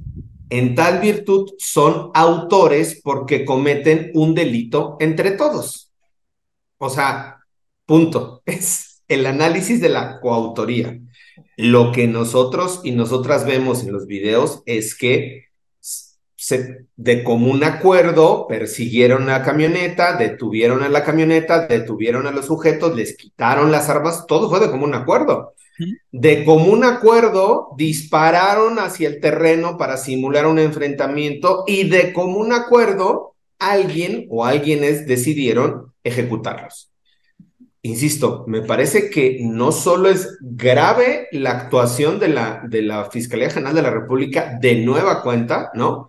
Sino también muy grave incluso solo en la justicia militar que ni siquiera a esas personas que simularon la agresión, permitieron la ejecución, eh, presentaron sus partes, eh, eh, de, sus partes informativos alterados, porque la CNH lo, lo identificó así, a todos esos militares, suponiendo que no fueron los que dispararon, más bien, identificando a los que dispararon y a los que no dispararon, los que no dispararon en contra de los civiles, tampoco se les logró probar nada. Entonces, insisto, la, la, la, la, gravedad y la sorpresa que nos provoca no es tanto porque estemos hablando en abstracto de la justicia militar y de lo que sucede, porque en este caso hay videos, pocas veces hay, eh, videos muy claros porque el presidente se pronunció y dijo, esto es una ejecución. Y aún así la Fiscalía General se tardó cinco meses en imputar y a los otros días no les pudo imputar nada. O sea, es gravísimo en términos, no sé si la gente va a decir, ay, estos por qué tanto se azotan. Es muy grave. Porque esa actuación que vimos en el video de los militares puede ocurrirnos a cualquier persona. Yo no digo, ah, vamos armados, no somos delincuentes. No, en un retén, en un enfrentamiento, o sea, en una cosa, digamos, de la actuación que tienen los militares en el, en, el, en el tema de, seguridad pública, ¿no? Entonces, ese es uno de los temas, digamos, para seguirlo colocando. Ya lo había colocado Federico. una cosa, en, en, ese punto hay una cosa importante. Eso ya había pasado. O sea, ya había pasado en febrero, claro. Exacto, en febrero había pasado que cinco civiles que no iban armados y no habían hecho nada esa noche por lo menos, por lo menos esa noche no habían hecho nada malo. Los de la camioneta, que fueron perseguidos en la camioneta blanca. Exacto, los mataron igual. Entonces, le puede pasar a cualquier persona. Literal. Y ahora, atendiendo al comentario de mi querido, de mi querido, y al que siempre me da mucho gusto ver, Ernesto Ledesma, este, el, el, sistema de los, el sistema militar, eh, mi querido Ernesto, bueno, no solo es un sistema entre pares, que eso podría ser una obviedad, es decir, son pues eh, comandantes, coroneles, este, quienes hacen este, esta suerte, digamos, de, de juzgados, de tribunales, sino que establece varios niveles de tribunales. O sea, Em, hay, hay, una, hay una suerte de, múltiples competencias al interior del propio sistema de justicia militar. Entonces, por ejemplo, los derechos de las víctimas no están garantizados en el mismo espectro que las víctimas fuera de lo militar. ¿Por qué? Porque la víctima, entendiendo, valga la, la, la acotación, a ver si, si no me hago bolas, entendiendo que la justicia militar solo actualiza o solo opera cuando hay faltas a la disciplina militar, las víctimas no tendrían que ser civiles, tendrían que ser militares. Por eso yo decía el tema de acoso sexual. Ahí hay una víctima militar, una mujer militar, de un, de un eh, superior militar. Ahí se actualiza, digamos, esta competencia de lo militar porque es un tema dentro del ejército. Nosotros lo que hicimos fue sacar ese tema a la CNDH, elevarlo para buscar que se llevara por fuera en un juzgado eh, civil. No se logró, se quedó adentro en el esquema militar porque no, no, no, digamos, no logramos sacarlo, romper este esquema de lo militar. Hubo una sanción en lo militar, afortunadamente en este caso que yo lo estoy comentando, pero lo que, lo que surte es interviene el, el, juzgado de control militar en el mismo esquema de lo, ordinario de, de, la justicia civil, tienen tribunales militares de juicio oral y tienen competencia para un tribunal superior, no, perdón, un supremo tribunal militar. Entonces, lo que va, el, el ejercicio de los derechos de las víctimas se ve constreñido, limitado solo y únicamente al tema de, de disciplina militar. Entonces, de entrada, a las víctimas se les reducen los derechos de la ley general, de todos los criterios que se tengan en materia de víctimas, porque solo se circunscribe a un tema de disciplina militar. Entonces, de ahí entrada es complicado, porque no puedes estar invocando todos los derechos, los invocas, pero al final quien determina, que es el juzgado de control militar, se va al Código Penal Militar. Entonces, como el Código Penal Militar es bastante cuadrado, pues ahí se queda con esa cuadratura, digamos. Dos, se reformó hace tres años, si mal no recuerdo, el Código, el Código de Procedimientos Militares. ahí se hizo un otro subsistema después del que ya se tenía de justicia militar. En este otro subsistema se le permitía hacer, entre comillas, lo que se hizo hoy en, Nuevo Laredo, o con este caso que estamos hablando, y había un artículo, no recuerdo si fue el 18 o el 19, lo voy a buscar para pasarles el dato correcto, en donde decía que si un militar era procesado en justicia militar y exonerado, no podía volver a ser juzgado por la justicia civil. Y aquí nosotros, y yo decía abogadil, porque eso se le llama non bis in idem, es decir, no dos veces lo mismo. Es un terminajo este, latín, ¿no? Para las 10 de la mañana ya, está, ya se acepta. Y entonces eso significa que no puede ser juzgado dos veces por el mismo delito. ¿Cuál era el tema y lo preocupante? Y yo dejaría ahí abierta el debate también, incluso esto que, preguntabas, eh, Violeta, hacia el futuro.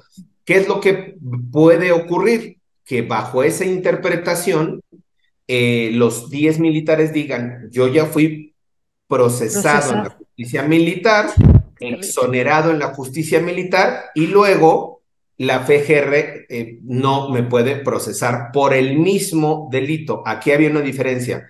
La FGR va a procesarlos por un delito que puede ser homicidio o, bueno, ejecución extrajudicial, pero homicidio en grados de coautoría, mientras que el ejército los procesó por disciplina militar, por faltas a la disciplina militar y los exoneró, digamos, no hubo responsabilidad.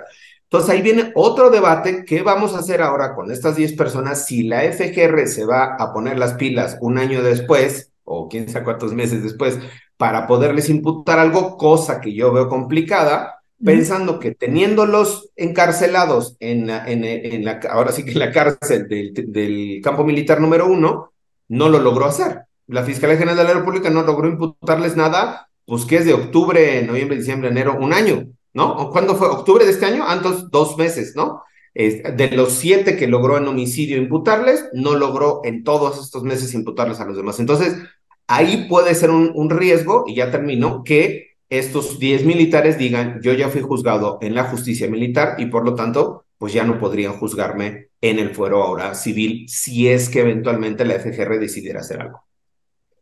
Ya, pues bueno, ahí están las palabras encantadoras de un maxi abogado agradable, inteligente y simpático como David Peña. Y hoy con lentes, ¿no? Y hoy con lentes, y, muy contento de estar el día de hoy en Puente aquí, con todas y con todos.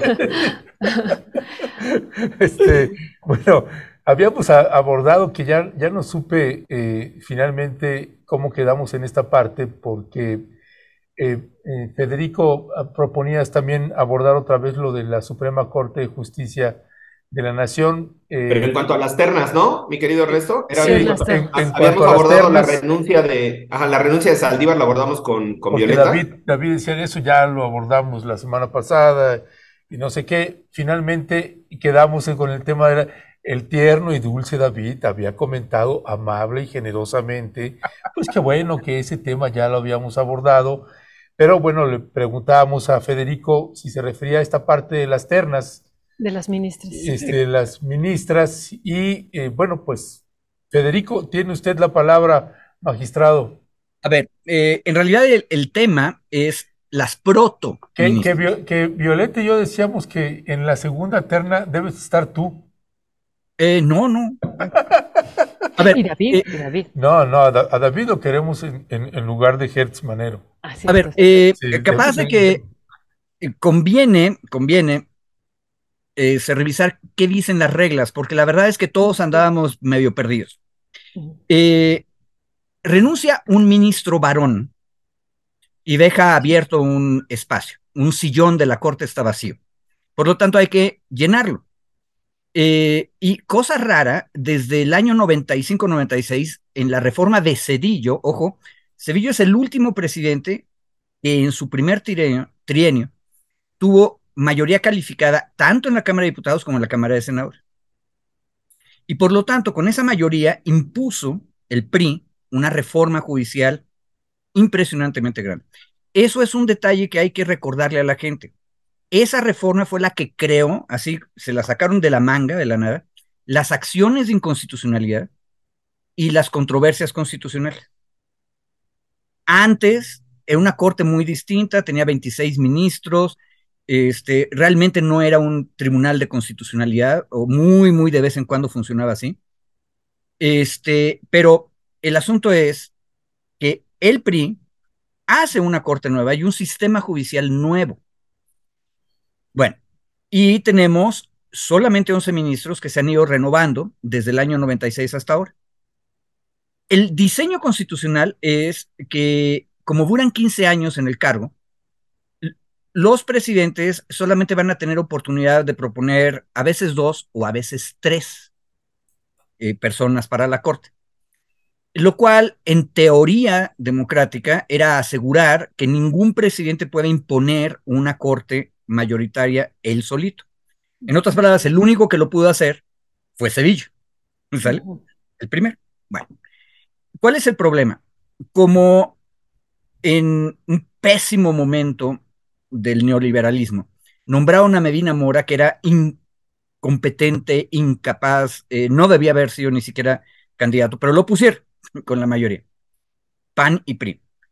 Empezando el sexenio, Medina Mora tomó la decisión de que, capaz de que me terminan agarrando eh, por todos los delitos que cometí, entonces mejor me voy antes de molestar más a el nuevo régimen que están haciendo. Entonces, vacía un sillón y entonces López Obrador, aparte de los que le tocaban, ya tenía uno nuevo que podía proponer. Ya iban tres. Y ahora, faltándole un año y unos meses para terminar su periodo, Saldívar, que fue propuesto por Calderón, pero luego se le salió de madres al neoliberalismo en varios asuntos, eh, también renuncia. Y entonces la derecha nos está diciendo, Saldívar es un traidor a la Constitución porque le está regalando a López Obrador otro sillón para poner. Tampoco es que sea mucho, va a tener cuatro. Y de los cuatro que ha propuesto hasta ahora, este, dos le salieron mal según el mismo presidente. el presidente no está a gusto con dos de sus nombrados, Ríos Farjat y González Alcántara Carranga perdón, y no son cuatro, va a tener cinco. Pues casi la mitad de la corte la va a haber propuesto López Obrador. Bueno, López Obrador desde hace meses, muchos meses nos dijo que le salieron mal sus, este, eh, sus propuestas. Ojo, dijo en general las cuatro propuestas que había hecho. Cuando lo dijo, lo dijo para las cuatro. Pensemos que Yasmín tiene esta broncota del plagio que cometió y que no se le ha aprobado jurídicamente, digo para que nadie se espante, pero es obvio, igual que es obvio lo, de la masacre que estábamos discutiendo, la ejecución, también es obvio que hubo un plagio. Este, entonces, ahora tiene oportunidad de proponer a otros. Ahora, ¿por qué no yo y por qué no David? Porque el presidente dijo, y dijo bien, que habiendo tantos varones en la corte, pues toca que sea mujer y es lo que está aplicando de facto en, sede administrativa, es decir, yo voy a mandar una terna de puras mujeres. Y manda tres mujeres, tres mujeres que son muy cercanas al obradorismo. Ahorita está en pantalla este alcalde Luján, Berta, no Berta Luján, está la otra compañera que es Lenia Batres, que es hermana del este, actual jefe de gobierno de la Ciudad de México, y tenemos a María Estela Ríos González, que hace muchos años fue la consejera jurídica del Distrito Federal y ahora es la consejera jurídica de la presidencia. Bueno, nada más eh, los temas que hay que discutir aquí son estos. Estela Ríos, que en Twitter alguna tuitera dijo y nos preguntaba a los maxi abogados, este, yo no conozco a María Estela, dijo la Twitter. Bueno, María Estela es la mayor de las tres propuestas, ha colaborado con Andrés Manuel desde hace 20 años y tiene mucha este, historia como litigante específicamente en materia laboral, defendiendo sindicatos independientes este, y con una este, trayectoria de izquierda antes del año 2000 muy interesante.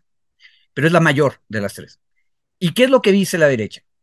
No puede ser Estela porque Estela es la consejera jurídica y la consejería jurídica es una secretaría de Estado.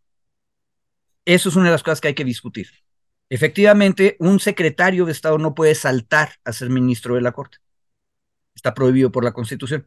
El problema es que la Consejería Jurídica no es exactamente una Secretaría de Estado. Eso es un problema. Este, tiene un nombre distinto, tiene funciones distintas, pero es casi como una Secretaría de Estado. Entonces ese es un tema a debate. Y la otra cosa que está diciendo la derecha es, no se vale que el presidente ponga a gente que es notoriamente de su propio partido y de su propia ideología. Este, y eso me parece que es una exageración, porque si ustedes revisan todos los demás ministros, es notorio y claro que tanto los periodistas como los panistas pusieron a notorios ministros y ministras que eran suyos ideológicamente. Y de hecho, el sistema constitucional está hecho así, para que varios presidentes de varias ideologías puedan poner a gente de su ideología en la corte. El resultado final a lo largo del tiempo es que tú tienes una corte con distintas ideologías que discuten cada caso en particular. Pero esta regla, cuando le sale contraria a las derechas, la derecha dice que no se vale. Este, porque ahí entonces sí dicen el derecho tiene que ser neutral, no puede ser ideológico, etc. Pero si ustedes le preguntan a los ministros más neoliberales, pues ellos sí pueden ser ideológicos y políticos siendo neoliberales. ¿Por qué? Porque el neoliberalismo dice que ellos no tienen ideología, que ellos son neutrales. Pero pues que se lo crean en su casa y sus familiares. Todos vemos que sí tienen una ideología. Ahora, último detalle de reglas. ¿Qué pasa? Porque se necesitan dos terceras partes del Senado para elegir a cualquiera de estas tres compañeras. Eh, pues el problema es que Morena y sus aliados no tienen dos terceras partes. Es más, creo que ahorita, como están las cosas en el Senado, Morena no tiene ni la, ni la mitad más uno. Este, entonces, es muy probable que no vaya a elegirse a ninguna de las tres. Pero la constitución, la constitución de Cedillo, ¿eh? que no estaba loco, no, no soltó el, el poder presidencial completo. Lo que dice la constitución es, si se tarda más de un mes el Senado y no toma decisiones, el presidente de las tres personas que él dijo, él escoge soberanamente a uno y lo pone de ministro. Esa es una regla constitucional.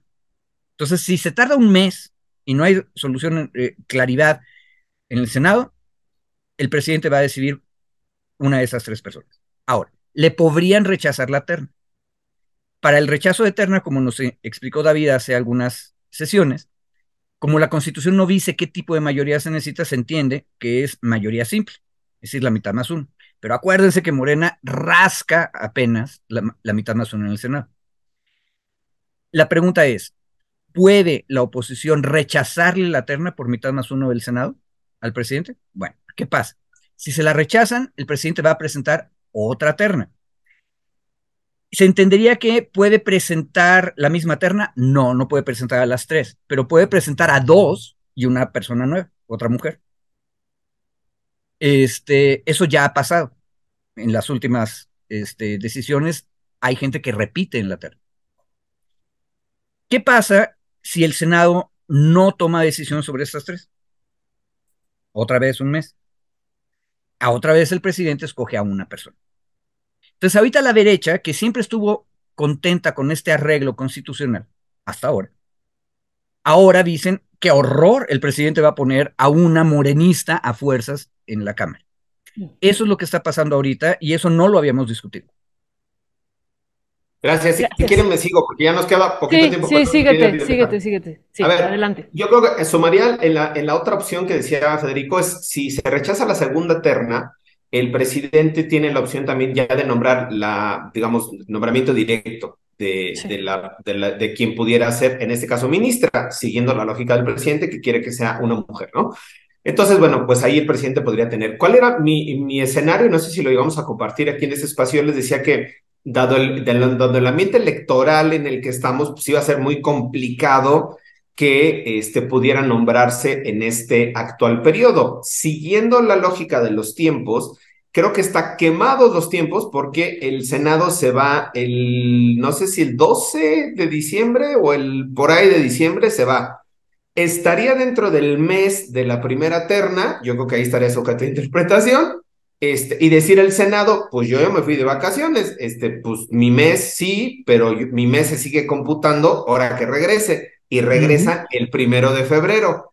El primero de febrero podría el Senado rechazar esa terna Este, la primera, el presidente presentar la terna, tendría otra vez un mes el Senado, y ahí se van los tiempos abril, porque eh, suponiendo que fuera todo esto en febrero en las discusiones, tendríamos marzo como mes, y en abril termina el siguiente periodo de sesiones. Y para abril del siguiente periodo de sesiones estamos en plena efervescencia electoral, o sea, a dos meses de las elecciones, yo honestamente considero muy complicado, no podría decir imposible, pero muy complicado que se lograran los acuerdos y los consensos para hacer el nombramiento de una ministra en este periodo. Y eso abriría la puerta para que el presidente pudiera entrar, ya sea como dice la canción, para abrirlo para mayo, este, poder hacer el nombramiento de una ministra de forma directa. Pero esto nos manda, nada más véanle, échenle cuenta, noviembre, diciembre, enero, febrero, marzo, abril, si más o menos van los tiempos así, nos, nos tendríamos casi seis meses sin ministra. Este, y si me apresionan más en los tiempos, se puede batear hasta el, hasta, si en una de esas el presidente hace su valoración y dice, no me la voy a jugar aquí, prefiero que sea una mayoría del plan C, de lo que está apostando el presidente, a, tener mayoría eh, absoluta en Cámara de Diputados y en Cámara de Senadores, podría decir, me espero hasta el primero de septiembre que entre el nuevo Congreso, nombro a una nueva terna, ahora sí ya y con las, digamos, formalidades que se tendrían que hacer en el Senado, con la mayoría, si llega a tener la mayoría que está el presidente eh, augurando, y podría nombrarse una nueva ministra hasta septiembre del próximo año, lo que nos mandaría casi nueve meses sin ministra o sin ministro. Es un escenario, puede ser otro en donde de aquí a diciembre se logre nombrar. Yo honestamente lo veo muy complicado, pues por, los, por las discusiones que se tienen al interior del propio Senado. Pero yo así, ahí sí sumaría que eh, no sé si como actor político ahora mucho más, eh, digamos, eh, yo no diría cercano, pero como un actor político menos confrontado con el Ejecutivo, a MC. MC que hasta antes estaba fuera del frente opositor, sigue estando al frente, fuera del frente opositor, pero mucho más en una posición más radical, digamos, para frente al obradorismo, eh, ahora entiendo que pues Samuel García tiene bastantes guiños, guiños hacia el presidente y el presidente hacia Samuel García, ahora como precandidato único a la presidencia de MC. Entonces puede ser, hay otro escenario que, que pueda jalar o puedan sumar los votos de MC. Y finalmente sobre el tema de la terna, porque ya se nos va a acabar el tiempo, a mí me parece igual, y coincido con Federico en el tema de la ideología, incluso en Estados Unidos hay fuertes discusiones cuando se nombran a las ministras y a los ministros, pues porque justo son ministros con una ideología política, no necesariamente militante, sino con una ideología política. Y creo que aquí el tema, y yo sí, eh, las discusiones que se han tenido es sobre la militancia sobre que eh, ellas han militado, digamos, dentro del, partido o han tenido, no necesariamente cargos en el partido, pero han tenido, digamos, como esta presencia partidista.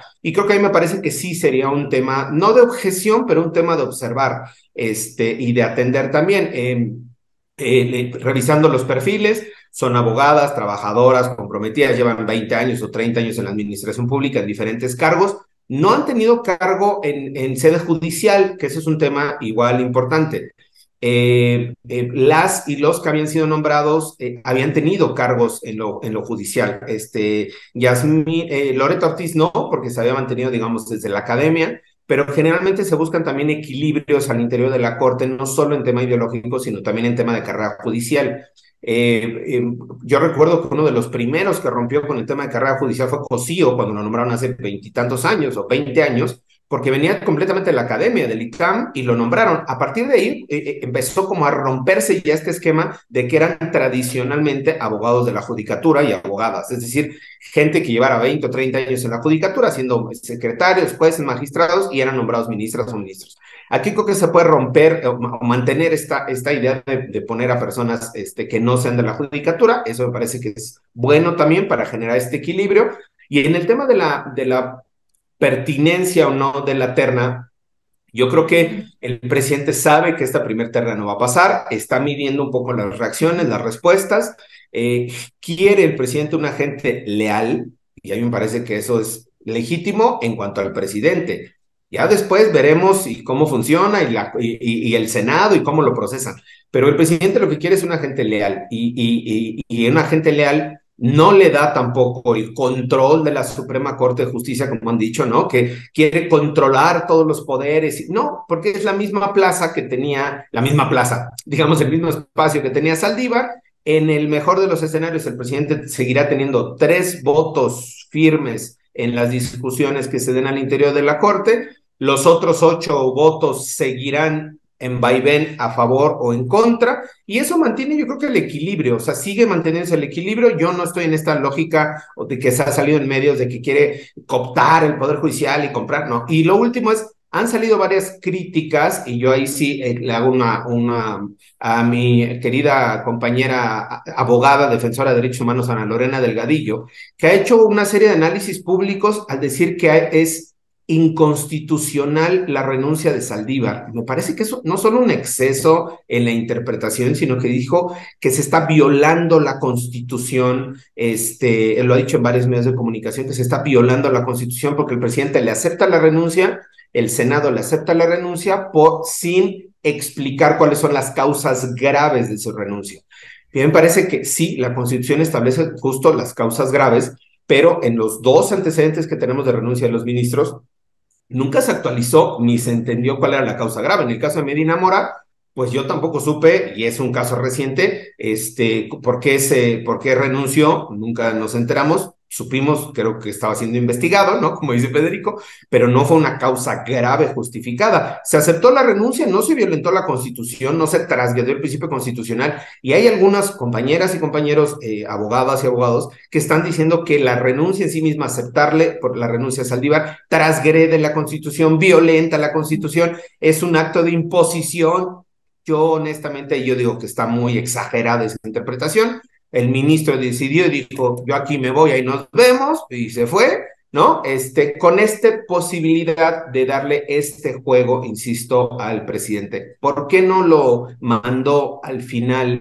Eh, ¿Por qué no acabó el periodo Saldívar y por qué no se fue hasta el final, digamos, o hasta el próximo año que terminara? Pues porque es un análisis político, me parece, no es un juego político del propio presidente, de Saldívar, de, estos esquemas que tienen de las iniciativas para reformar el Poder Judicial. Probablemente necesiten la voz de Saldívar como una voz mucho más, eh, digamos, apoyando la 4T desde afuera que desde adentro, porque desde adentro no marca una diferencia y desde afuera puede marcar una diferencia en los debates. Es inferencia mía, pero creo que al final es una medición política que el presidente ya tomó. La terna esta sabe que la van a rechazar por N o X circunstancia, pero bueno, creo que vamos a ver cuáles son las otras temas que se estén presentando eh, en las siguientes semanas o en los próximos meses y justo estar analizando ya pues los perfiles más en lo detalle, ¿no? Aquí no nos metimos al perfil de ellas, simplemente como en general de la terna.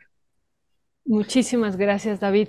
Nada más una última pregunta que yo tendría para, para Federico y sé que ya se nos acabó el tiempo y si no nos va a regañar David, como dice, pero eh, una última pregunta que me quedó duda. Eh, tú decías que si se tarda más de un mes, el, presidente podría nombrar, esa es una duda, porque David decía, quizá pues estemos seis meses sin ministra, y entonces ahí me quedó duda, entonces, ¿cuál sería? O sea, dice la, el artículo 96 que si en la segunda terna es rechazada esta segunda terna, pues bueno, el, presidente podrá nombrar a alguien de esa segunda terna, que esa también es otra duda que yo tengo, si sería solo de esta segunda terna, como dice aquí el artículo, o podría escoger a alguien de la primera, también esa es una, duda. Pero bueno, más con este, eh, esta cuestión que plantea David, que eso sí me parece importantísimo, de que pudieran ser varios meses sin, sin el nombramiento de una ministra. lo que pasa es que David lo que dijo es una cosa que capaz que hay que explicar más. Los plazos que dice la Constitución o la ley orgánica del Congreso para el Congreso solamente corren cuando están en periodo. Esa es una cosa bien extraña. Eh, y la Corte en varias ocasiones ha, en otros asuntos, dicho eso. Eh, tú no le puedes exigir a las cámaras que cumplan con su deber cuando están en receso.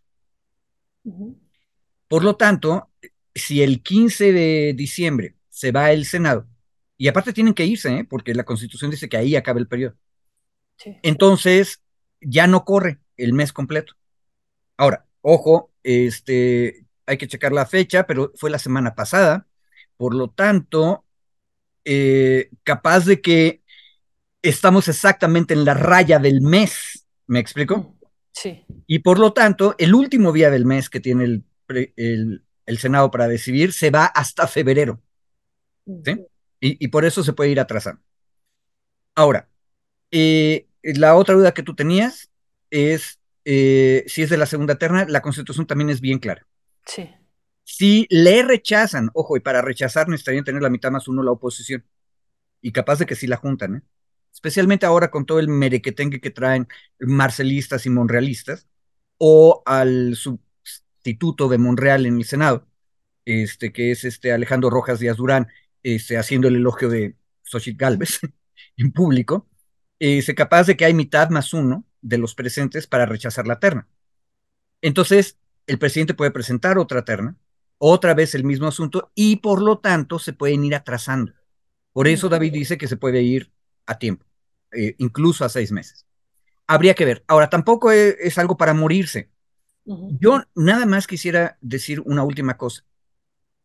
Este mecanismo de selección de ministros, que en realidad es muy autoritario, o sea, yo no había vuelto a ver el artículo hasta ahora, este, en realidad el presidente las tiene de todas, todas. O sea, lo único que tiene que jugar es con una terna que le cause eh, urticaria al Senado, y entonces le rechazan la primera terna, se va a la segunda y luego el, el, presidente va a nombrar, él directamente. Eso es demasiado presidencialista. Pero nadie había dicho nada, ¿verdad? ¿Por qué? Porque hasta ahora no habíamos tenido un presidente de izquierda que tratara de usar esas reglas para poner a alguien de su lado. Bueno, creo que aquí hay otro asunto político. Y precisamente estamos aprovechando, en mi opinión, desde la presidencia, para poner este asunto en la temporada electoral. Precisamente por este tipo de problemas es que el mecanismo de selección de los ministros está mal democráticamente.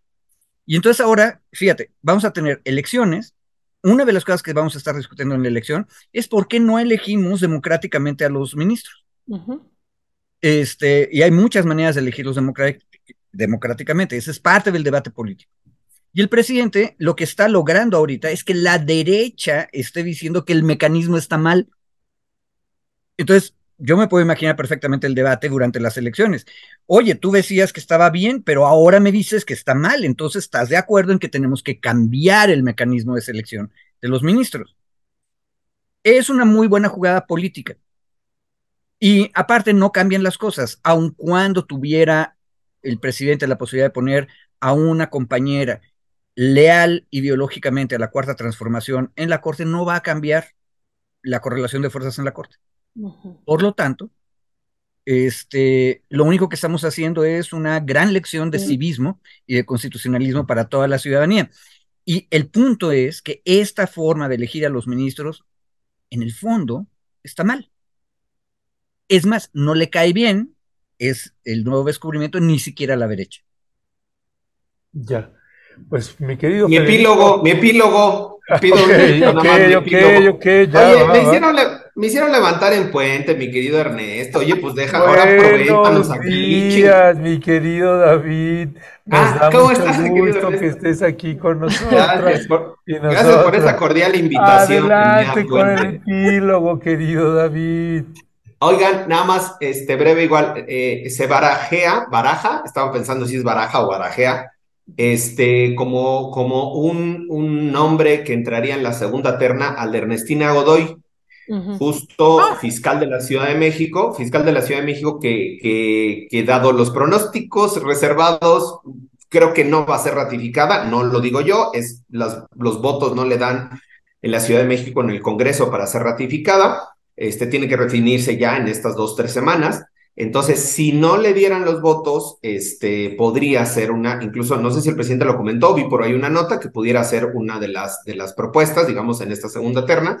Y si así fuera, si mantuviera o, se incluyera Ernestina, eh, nada más como dato, eh, Estela Ríos, eh, Lenia Batres y Ernestina eh, son integrantes de la Asociación Nacional de Abogados Democráticos, de la ANAD, una asociación histórica desde los noventas, de abogadas y abogados de izquierda, digamos, con esta vocación social, de la cual formo parte yo también desde hace 20 años eh, y coincidimos con las compañeras y los compañeros este, en la Asociación Nacional de Abogados Democráticos. Y si fuera así, digamos, sería algo pues muy novedoso también de que eh, abogadas de asociación civil con este perfil de izquierda, con este perfil de lucha social, estuvieran propuestas ya en las ternas definitivas, digamos, pensando que pudiera ser hacia la segunda terna, este, para la Suprema Corte de Justicia. Es un dato igual ahí como para el recuerdo, para la memoria, y un poco para este tema de la ideología también. No solo es la simpatía o no con el actual gobierno o con la administración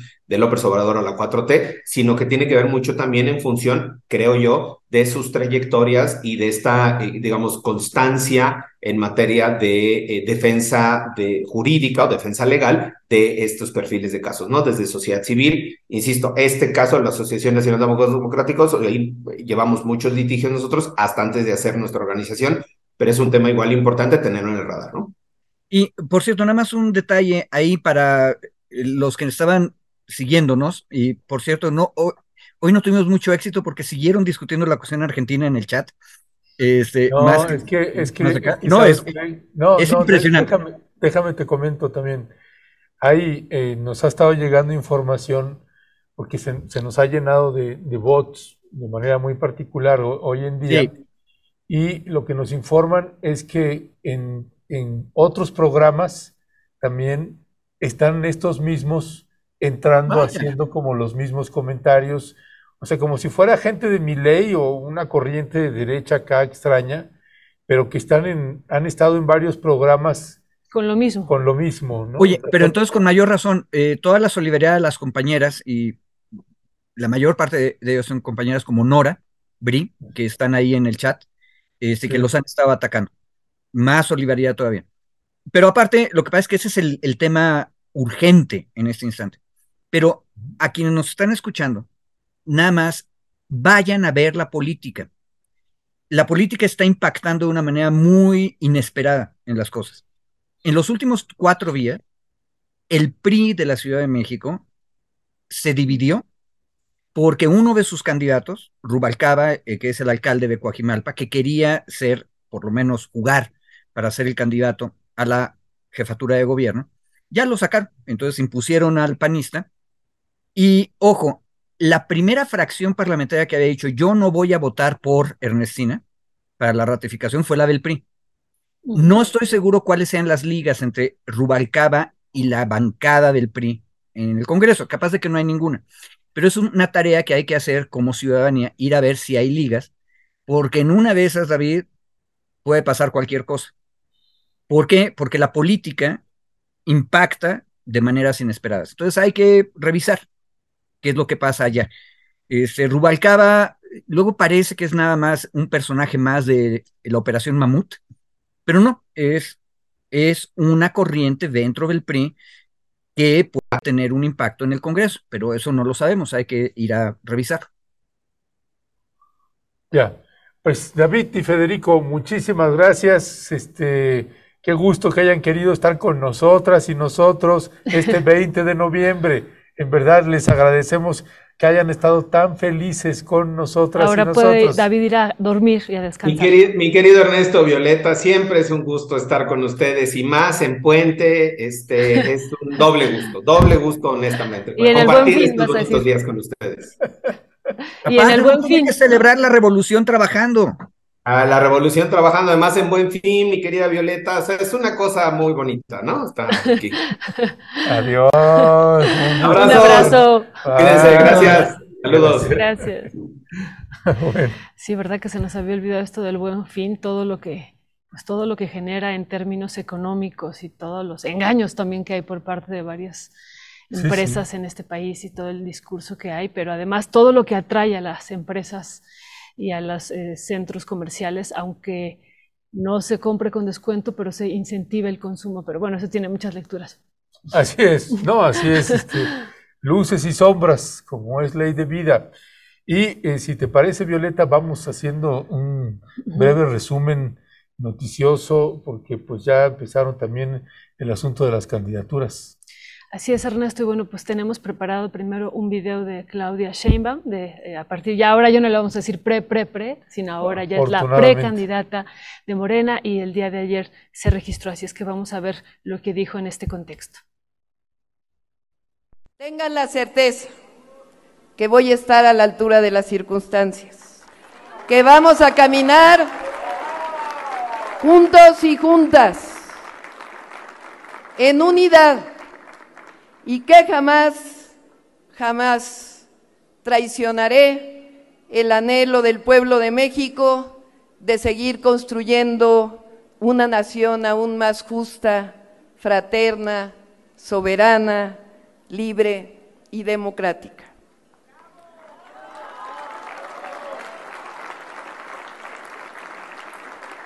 Para mí, sin demérito de naciones y pueblos hermanos, México es el país más bello del mundo. Es un país y una nación maravillosa, única. Aquí crecieron culturas originarias que dieron al mundo el maíz, el cacao, el jitomate, que construyeron pirámides, que entendieron los astros, la vida y la muerte como parte de un cambio constante, que nos dieron y siguen dando lenguas vivas como ninguna otra, que tejieron y tejen textiles con manos de mujeres artesanas que se entrelazan con el alma de la vida, con culturas como la maya, que fueron capaces de crear el cero como parte de su matemática. Vivimos un momento extraordinario México ha cambiado profundamente para bien, en lo económico, en lo político, en lo social, pero también en la consolidación de una nueva forma de pensamiento, sustentada en nuestra maravillosa historia y en un profundo sentido de fraternidad, que el 27 de noviembre del 2022, en aquella marcha histórica, el presidente llamó el humanismo mexicano. Se trata de que bajo el sistema de libre comercio, el Estado siga teniendo un papel fundamental en la vida de la nación, que no renuncie a construir un verdadero estado de bienestar, que garantice seguridad, paz y prosperidad. Se trata de promover la inversión privada sin corrupción, garantizando ganancias, pero también empleo y salarios dignos. Que caminemos hacia la garantía de los derechos constitucionales del pueblo de México a una vida digna, que profundicemos la democracia y las libertades y que dejemos de trabajar para los indicadores macroeconómicos y trabajemos para que México sea una potencia del bienestar y la sustentabilidad. Que compartamos la prosperidad y dejemos la avaricia como máxima del desarrollo. Bueno, pues ahí está Claudio Sheinbaum ya eh, lanzando su primer discurso ya como precandidata de, eh, de, Morena a la presidencia de la República. Y eh, no solo ella, pues también hubo un discurso de Samuel, de Samuel García, donde también pues dice, pues ya estoy aquí y aunque muchos no creen, pues esto, esto fue lo que dijo. Soy Samuel García. Hay quienes dicen que soy un meme. Lo que no te dicen es que derroté a la vieja política de Nuevo León. Hay quienes dicen que soy un white sican, el del sueldito de los 50 mil pesos. Lo que no te dicen es que bajamos la pobreza extrema a la mitad. Hay quienes dicen que soy el de baja la pierna. Y sí, me equivoqué y sigo aprendiendo. Lo que no te dicen es que soy quien por primera vez en la historia de Nuevo León tuvo un gabinete con más mujeres hombres. Hay quienes dicen que me la paso viajando. Lo que no te dicen es que en tan solo dos años trajimos 42 billones de dólares de inversión extranjera, seis veces el presupuesto de Nuevo León. Hay quienes dicen que estoy muy nuevo. Y sí, ahí sí tienen razón. Soy el de las nuevas ideas, las nuevas inversiones y las nuevas formas de hacer política. Lo nuevo es hacer posible lo imposible. Y si no me crees, pregúntale a Nuevo León. Samuel García, el precandidato único a presidente, Movimiento Ciudadano. Pues dos perfiles completamente distintos, el de Claudia Sheinbaum y su discurso y el de Samuel García y su discurso. Sí, Ernesto, pues bueno, hemos comentado también en otros espacios, en otros momentos que pues no hay que minimizar a la, a la, derecha nunca y bueno, pues sobre todo ahora con lo que ha pasado en, en, Argentina, que incluso decíamos las encuestas en algún momento lo ubicaban lejos de masa, sobre todo en el, en el primer eh, ya eh, proceso electoral, no en el anterior que hubo, eh, sino ya en el primer proceso electoral y bueno, ganó Massa, pero ahora ya al final pues queda Milei como presidente y muchos y muchas decían es imposible que Milei gane, nadie, decían incluso eh, varios compañeros economistas, va a votar por un loco, así decían, y finalmente ese loco ganó y así es que bueno, pues todo puede pasar en, en política, aparentemente las encuestas aquí y los resultados están muy definidos, pero siempre cualquier cosa puede pasar. Y en ese contexto, Ernesto, como tú dices, pues los discursos son contrastantes. A mí me llama la atención, por ejemplo, esto, y, yo lo, comparto, y sobre todo insistimos ahora en el contexto de mi ley, que Claudia abra el discurso también, ya ahora como precandidata con el estado de bienestar. Eso a mí me, me da eh, tranquilidad y me gusta y lo comparto en términos ideológicos. Y, la otra parte que también es eh, muy debatible, pero se me hace importante, sobre todo también por lo que vivimos en el pasado, en particular, por ejemplo, de empresas como Grupo México, ella habla inversión privada sin corrupción. Y lo que vivimos en el pasado fue la inversión privada que creció y que llegaron incluso a ser los hombres más ricos de este país con corrupción, Ernesto. Y entonces eso, eso me parece importante, tejer estos dos elementos, estado de bienestar y una inversión privada sin corrupción. ¿Cómo se va a traducir eso? Pues hay, hay que verlo y bueno, va a dar una continu continuidad del presidente López Obrador. Y lo otro, Ernesto, es esto que dice, dejemos de trabajar para los indicadores macroeconómicos, que siempre estamos enfocados, incluso como nación, después, eh, o a veces reducimos todo a estos indicadores macroeconómicos, el Producto Interno Bruto y otros elementos, pero es en, en, en particular la cosificación. Y dejamos de ver al sujeto esta parte que dice de, del bienestar. Entonces, me, me, parece importante esto y poner también por delante las eh, garantías de los derechos constitucionales que otra vez comparándolo con Milley, él dice que eh, va a haber un retroceso en estos derechos y por eso me llama la atención. Y bueno, pues el otro personaje, Samuel García, pues insisto, no hay que minimizar su discurso eh, de, un joven, ¿no? de un joven en este contexto, y él eh, pone, a diferencia de Claudia Sheinbaum, pone por delante, como lo estamos viendo, la inversión extranjera directa, ¿no? habla de dos billones de pesos, y bueno, eh, sí vemos un discurso que contrasta, pero también insistimos un discurso que puede ser fresco, joven, y que, como lo vemos en el caso de Milley, ayer escuchábamos y leíamos pues mi ley y ahorita lo que nos decía el, periodista ganó pues con este voto de jóvenes y de hombres nos llama la atención también en, en, Argentina. Ya lo estaremos analizando más adelante también ya por segmentos. Pero bueno llama la atención este discurso de Samuel García que va también hacia los jóvenes. Sí eh, sí Violeta y además salió el discurso bueno publicó dos videos eh, Xochitl Galvez también uh -huh.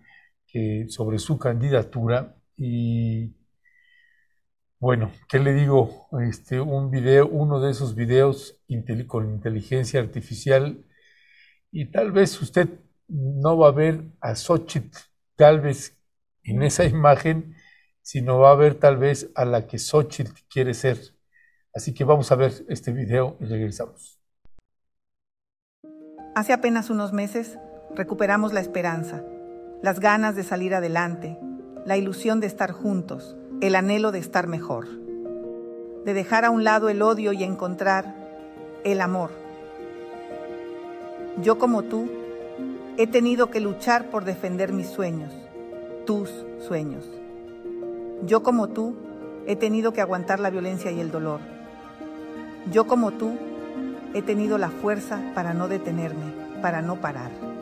Yo como tú, hoy tengo el corazón latiendo, para entender el dolor, para curar las heridas, para abrazar incluso a quienes hoy tienen miedo. Fuerza y corazón, de eso se trata. De la fuerza que te hace luchar y del corazón que te hace sentir. Nos enfrentamos a todo el poder y a todo el dinero. Nos enfrentamos a la mentira y a la simulación pero no les alcanza, cuando lo que más tenemos es eso, fuerza y corazón. Esto apenas comienza.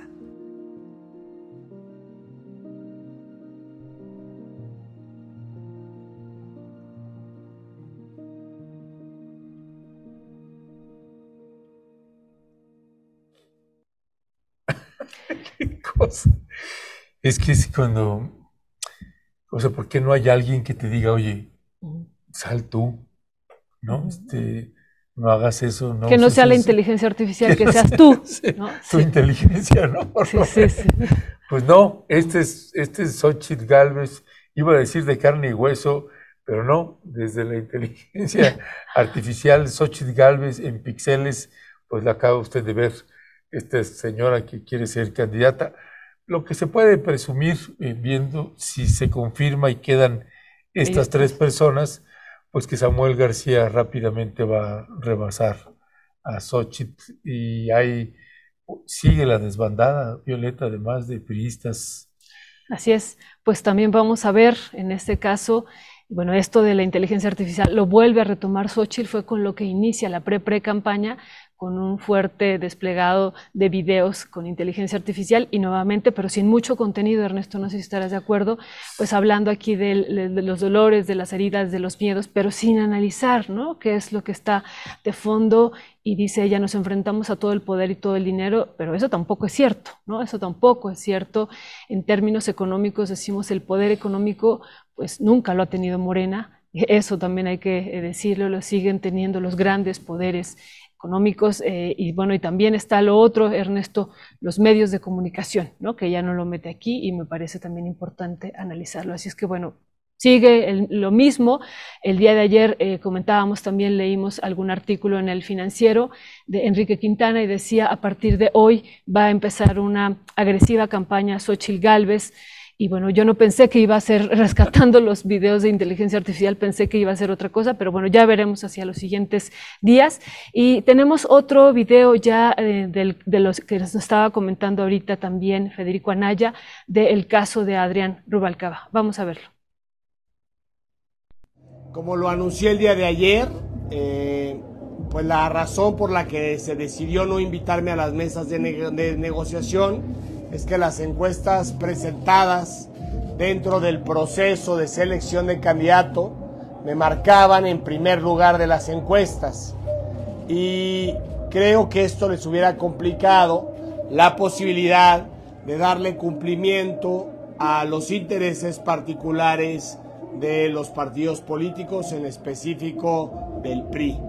Tuvimos una conversación el presidente Alejandro Moreno y yo por teléfono en donde eh, lo que caracterizó esa conversación fue mi reclamo fuerte, contundente y posteriormente, eh, como hay personas que no les gusta que se les diga lo que es la realidad y al manifestarle mi sentir se llenó de insultos la llamada, de agresiones y señalamientos que desde mi punto de vista son muy delicados y que posteriormente estaré también comentando.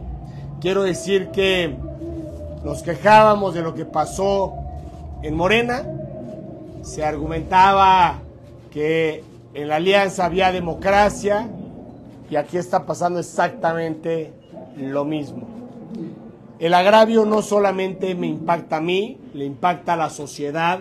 Esta alianza había venido presumiendo que no tenían eh, estas formas de tomar decisiones. Pedí en reiteradas ocasiones a la dirigencia de mi partido que me acompañaran en las decisiones de poder saber cómo venían caminando las negociaciones.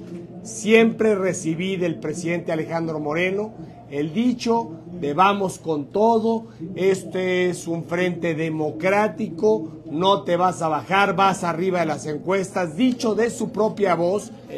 Sí, una senaduría, me la ofreció el presidente Israel Betanzos, pero era demasiado tarde, ya nos habíamos insultado Alejandro Moreno y yo, y me dijo, palabras textuales de Alejandro, me dijo, qué bueno que rechazas la propuesta, eres un traidor, este, y yo pues desde aquí le digo que el que avisa no traiciona, Y yo siempre pregunté con claridad, ¿es un proceso democrático? Me dijo, sí.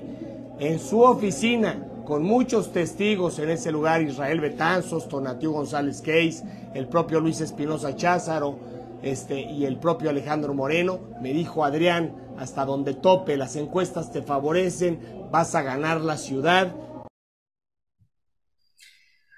Pues bueno, eh, pues es una fractura más dentro del Partido Revolucionario Institucional bajo la dirigencia de Alejandro Moreno, conocido como Alito, finalmente Rubalcaba, este alcalde que pues, estaba candidateado eh, para eh, ser, ser el candidato de la Alianza por México aquí en la Ciudad de México, pero pues ese, eso ya estaba planchado desde tiempo atrás eh, con Santiago Tabuada, se la dieron a él, y claro que cada vez la molestia dentro del Partido Revolucionario Institucional pues se va, va.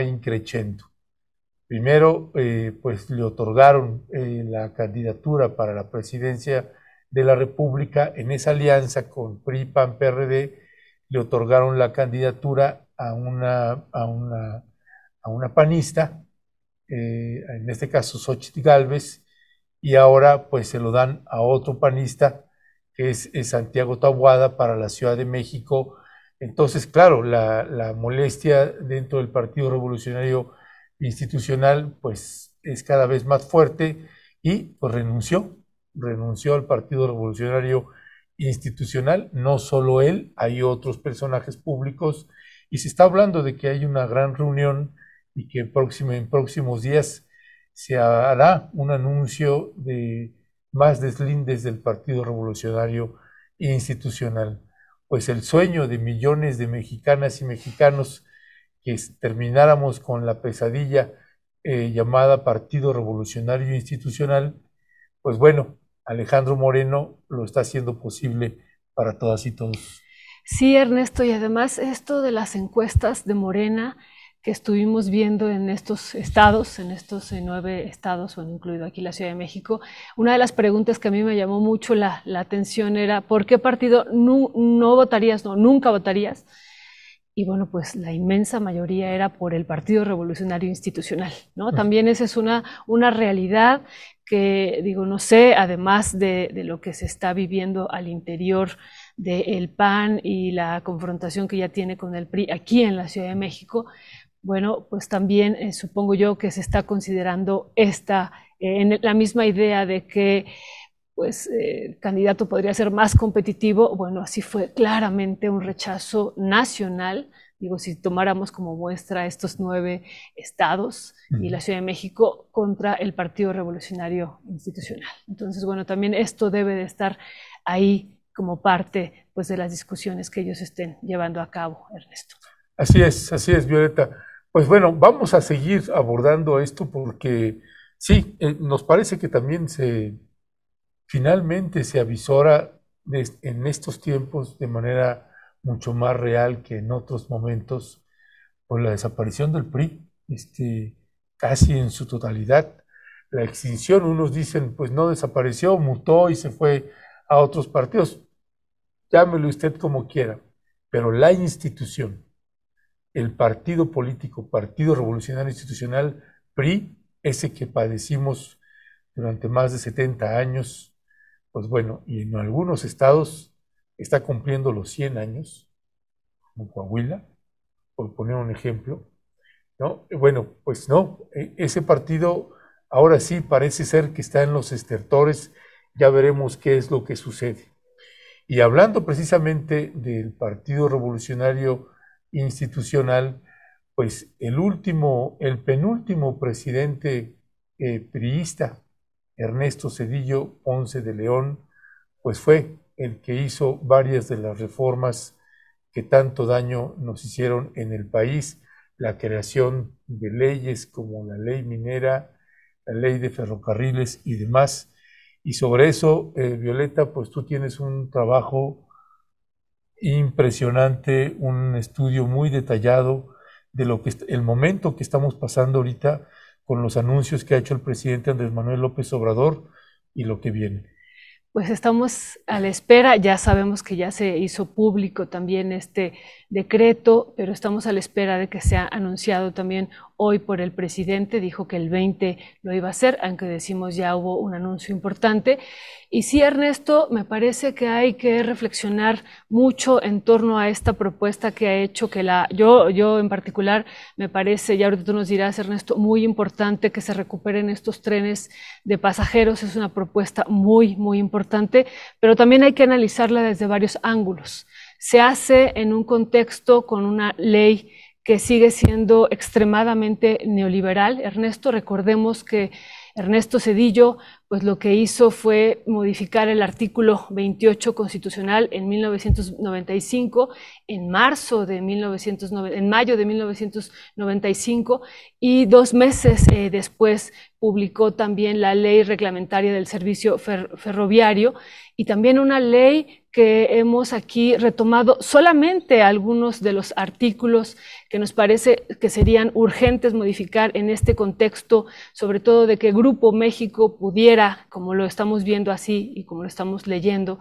eh, pudiera quedarse también con esta operación y con este negocio de los eh, trenes eh, de pasajeros.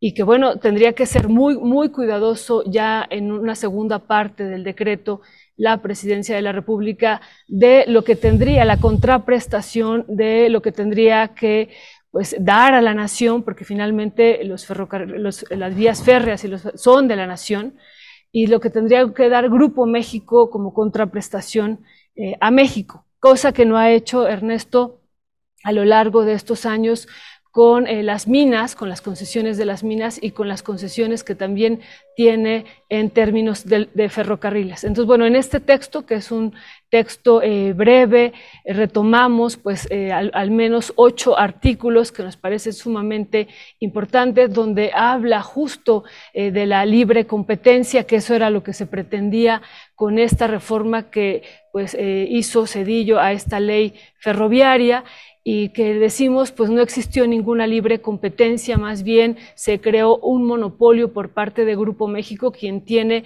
pues 11 mil, más de 11 mil kilómetros de eh, vías férreas de las 23 mil que comprende ya a nivel nacional este sistema ferroviario. Es decir, tienen su poder a través, insistimos, de eh, alguien se las otorgó, Ernesto, alguien y, querida audiencia le otorgó estas 11 mil eh, kilómetros de vías férreas y ha hecho un gran capital. Con eso en el texto ponemos un cuadro, un cuadro donde mostramos las ganancias solamente la utilidad neta del 2022 y estamos hablando, como lo están viendo en pantalla, de utilidad neta, eh, ya lo que se llevan ellos como ganancia, ya descontado pues todo lo que tienen que pagar de impuestos, 481 mil eh, millones eh, de 481 millones de dólares, Ernesto, que en, en términos diarios sería 1.3 millones de dólares por día en términos de utilidad neta. Vemos ahí también las ventas, ¿no? que son más de 2.646 eh, millones de dólares anuales y lo que representarían al día los 7.2 millones de dólares eh, al día y las ganancias que también se producen a partir de esto. Solamente de los ferrocarriles. Si nos metemos con el tema minero, esto, se esto es eh, brutalmente eh, mayúsculo. Pero, pero bueno, y también el mapa que ya nos presentaba muy amablemente Leonardo, a quien le agradecemos mucho, el mapa que muestra pues lo que tiene Grupo México, todo eso en rojo es Grupo México y bueno, que se extiende como vemos, pero bueno, esa ya es otra historia que también tendríamos que analizar hacia los Estados Unidos. Y, bueno, decimos, alguien eh, le dio el permiso eh, de, a los funcionarios también de la Secretaría entonces de Comunicaciones y Transportes de otorgarle la mitad de las vías férreas del país, que insistimos, les ha generado grandes ganancias.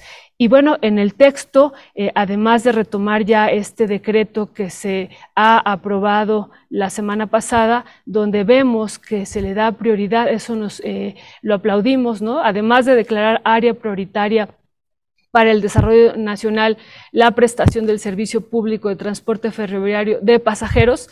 Hay un segundo punto que nos parece muy importante, dice, en las vías generales de comunicación ferroviaria concesionadas se dará preferencia a la prestación del servicio público ferroviario de pasajeros. Es decir, tendrá preferencia sobre la actividad que se pudiera hacer de transporte ferroviario de carga eh, que tiene en particular, insistimos, Grupo México. Y eso nos parece muy, muy importante. Pero hay un tercer punto, ¿no? Que dice los concesionarios que ya tienen estas eh, pues concesiones que fueron dados en otros sexenios, pues serán los primeros en ser invitados y por supuesto, pues que ellos ya alzaron la mano. Y de no ser eh, ellos, pues entraría, que también esa es otra cosa que hay que discutir, la Secretaría de la Defensa Nacional o la Secretaría de, Marina, como han entrado pues, en el caso del tren Maya o en el tren del Istmo de Tehuantepec. ¿no? Estos son los escenarios, pero frente a este escenario que aplaudimos, insistimos, retomar estos trenes de pasajeros para la nación, ¿no? Eh, está eh, importante esta ley que está rigiendo el servicio ferroviario y que también tiene que ser modificada de una manera importante. Insistimos, son ocho artículos mínimo que tendrían que ser revisados y uno, Ernesto, que nos parece que pues eh, muestra, digo, además de posibilitar la apertura al capital extranjero en términos totales y decimos pues eh, Cedillo eh, posibilitó el escenario que se vivía en la época del porfiriato y que finalmente Lázaro eh, Cárdenas había rescatado después de que se había entregado toda la industria ferroviaria pues a la industria o al capital extranjero. Bueno, Cedillo termina con eso y posibilita en un artículo incluso de la ley eh, reglamentaria del servicio ferroviario entregar completamente al capital extranjero los, eh, los eh, trenes de la nación. ¿no? Entonces, bueno, además de esto, hay un artículo, el 11,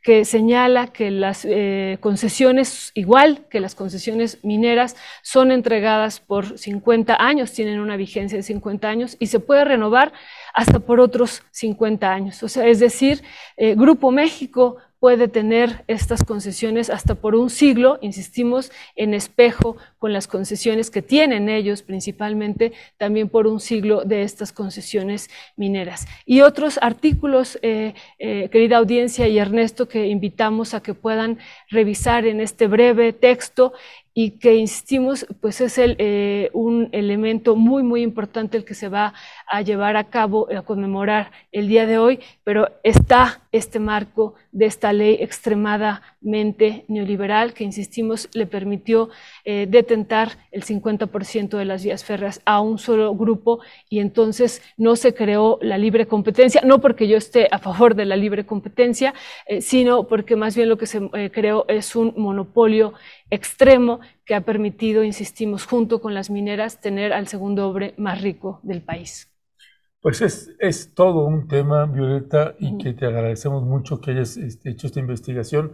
Ya, les, ya le pegamos a usted la liga Está en la página web de Rompeviento el nuevo artículo de Violeta Núñez, eh, Ley Ferroviaria Neoliberal, concesiones por un siglo sin libre competencia. Y este Grupo México, que es como una pesadilla recurrente que no se termina de quitar, siguen además sin pagar los daños que han hecho ese terrible accidente, eh, esa negligencia que pues ha sido el, accidente pues, más grande que hemos tenido en el país, Violeta. Mm. Y, eh, y lo de pasta de conchos. Y lo de pasta de conchos, que se negaron también a rescatar a los compañeros que perdieron la vida ahí. En fin, hay, hay toda una historia con Grupo México. Uno esperaría que pues, ya no se le dieran más concesiones eh, ni se le diera la preferencia, pero bueno, hay unos leyes, unos artículos, hay mucho que reformar. Así que bueno, vamos a ver si hay alguien por ahí eh, quien quita y lee y escucha lo que está eh, diciendo Violeta Núñez. Ya le estaremos dando seguimiento a este, a este tema y muchos más. Por lo pronto, Violeta, pasaríamos ya a lo último, que es el seguimiento que tenemos para lo que está sucediendo en Palestina. Este genocidio a cielo abierto continúa y hay muchas maneras de verlo y presentarlo. Eh, lo que hemos estado señalando nosotros una y otra vez este, es que este genocidio y este apartheid ya lleva décadas. y que lo que está sucediendo en la franja de Gaza, que ya llegó a la cifra de más de 13 mil eh, palestinos y palestinas que han sido asesinados por el gobierno de Benjamín Netanyahu, eh, con la complicidad del gobierno de los Estados Unidos, bueno, eh, pues llegó ya a, más de 13 mil personas asesinadas, más de 5 mil niños y niñas asesinados y que no sigue sin haber alguien que pueda detener la decisión letal de Benjamín Netanyahu. Por lo pronto, eh, lo que nosotros estamos colocando es que esto que está sucediendo en Gaza, lo que está permitiendo dentro de esta terrible tragedia es que usted se dé cuenta qué es lo que está sucediendo. Y nosotros lo que intentamos es colocarle las otras piezas del rompecabezas y que este genocidio ya lleva décadas y llevan décadas denunciándolo también en Naciones Unidas y simple y llanamente no se detiene. Vamos a ver eh, otro elemento más de este trabajo que hicimos en la Palestina, en la Palestina ocupada por el gobierno y el ejército israelí. Así que esta es la siguiente pieza, la armadura palestina. Es un video, es un reportaje más corto que los otros, así que regresamos con usted para despedirnos.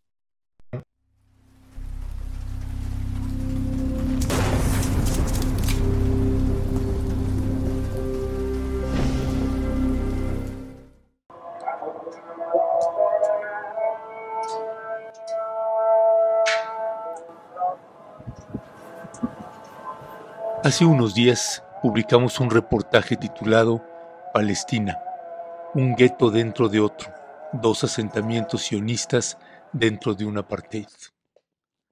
En el reportaje presentamos una entrevista que se llevó a cabo en el poblado Beit Eitzia.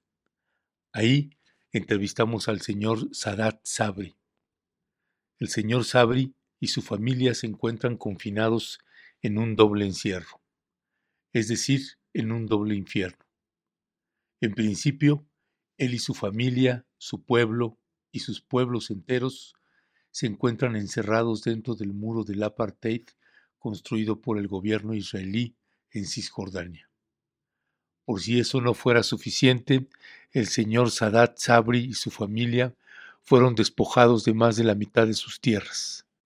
Por si esto no fuera suficiente, el gobierno israelí le construyó dos asentamientos de colonos sionistas literalmente pegados en ambos lados de la casa, generándoles un doble encierro. Las agresiones y los hostigamientos al señor Sadat Sabri, a sus hijas menores y a toda su familia son diarios y constantes. Nos tocó constatar esos acosos mientras estábamos en la entrevista en su casa. Durante la entrevista, la señora Esperanza, nuestra traductora y corresponsal de Rompeviento TV en Cisjordania, lloró en alguna parte del relato de Sadat. Esperanza también es palestina, también es campesina, también vive en Cisjordania y también lucha por la liberación de su pueblo. Es decir, comprende a cabalidad lo que sucede en su pueblo. La escena del relato de Sadat, el llanto de esperanza, y la reacción de Sadat no pasó desapercibida para este periodista. Esto fue lo que sucedió. Esas, seis hectáreas que son de ellos están dentro del muro del apartheid. Y para entrar a esa tierra tienen que tener un permiso. Y, y entran a esa tierra dos veces al año. Y este año no le permitieron, no les permitieron.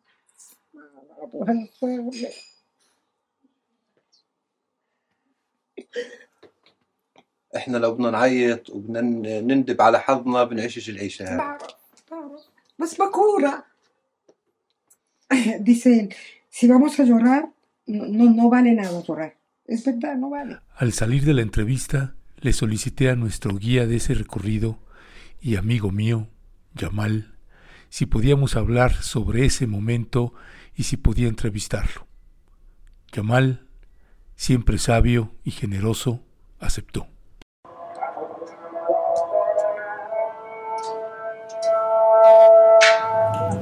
شوف it depends it depends usually uh, on the position itself. Like for example with Sadat case yeah with Sadat case for example. Uh, Sadat case Sadat must be all the time strong and tough.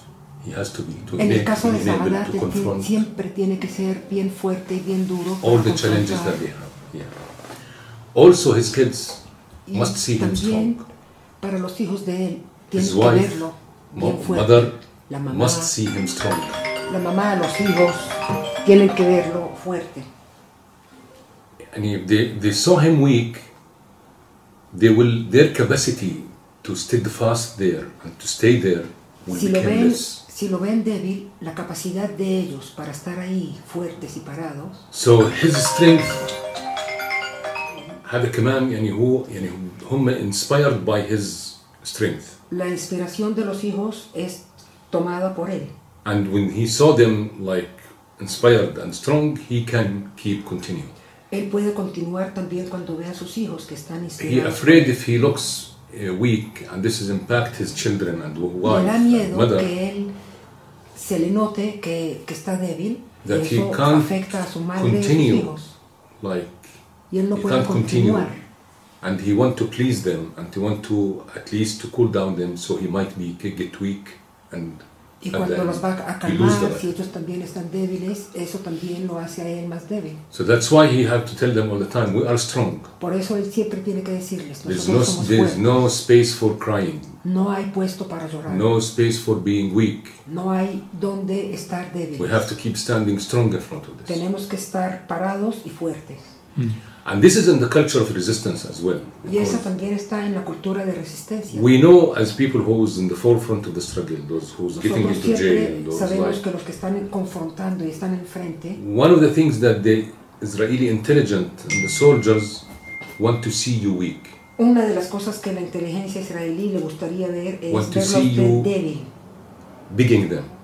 eh, eh, pidiéndoles, This is a por moment. favor. This is a moment of being defeated. Y esto es el momento en que pueden eh, caer. That's why usually, even when we get to jail and we were tortured and we're beaten to hell, our hands broken, we never say like we have to keep strong. Tenemos que estar siempre fuertes en la prisión porque ellos We don't pueden cry. tener un hueso eh, We don't show our pain that we are suffering. no les mostramos que estamos We don't begging them to stop beating us. No les pedimos Because que they enjoy this, de, they enjoy pegarnos. seeing you humiliated.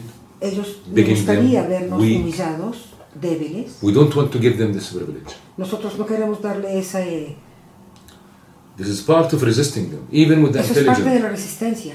with the intelligent who's interrogating you. También con la inteligencia cuando están interrogando They keep pressuring you psychologically.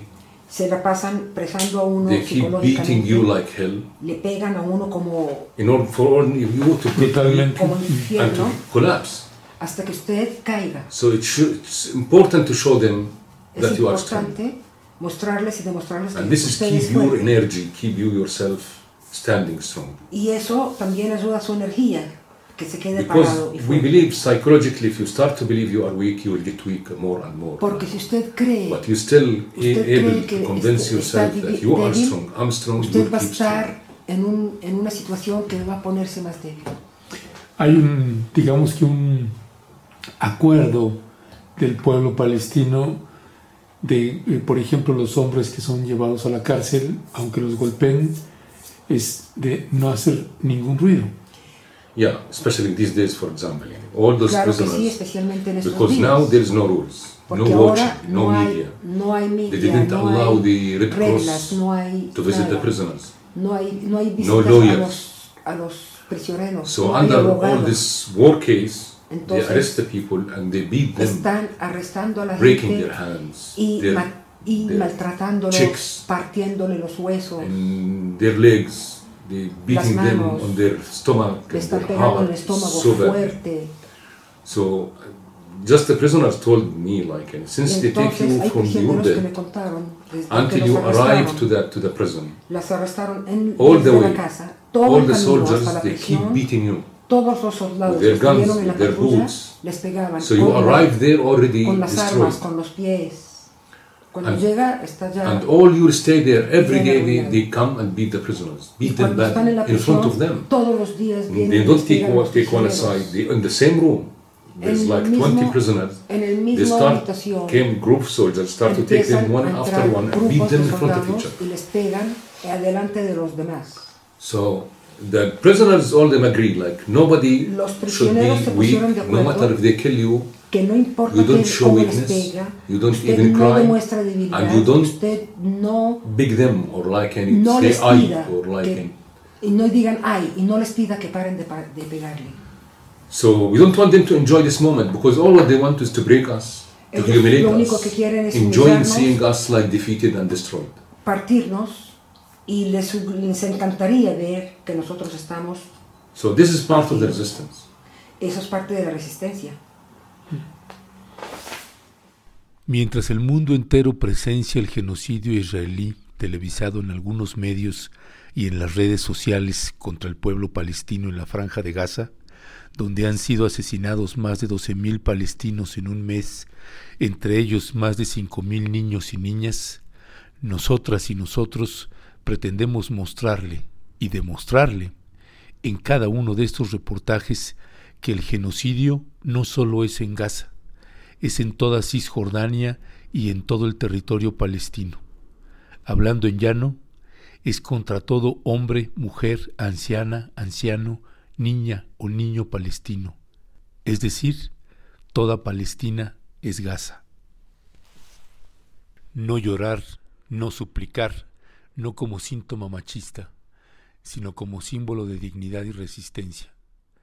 La cruda y tierna dureza de Sadat o de Yamal forma parte de esa tragedia. Es la armadura palestina, es una forma de enfrentar la guerra de exterminio que padecen por lo menos desde el Nakba de 1948 con la invasión israelí al territorio palestino. Si es necesario anestesiar o amputar metafóricamente la amígdala cerebral, esa pequeña estructura cortical que procesa nuestras emociones y miedos, se vale. Finalmente, es una lucha a muerte por la vida.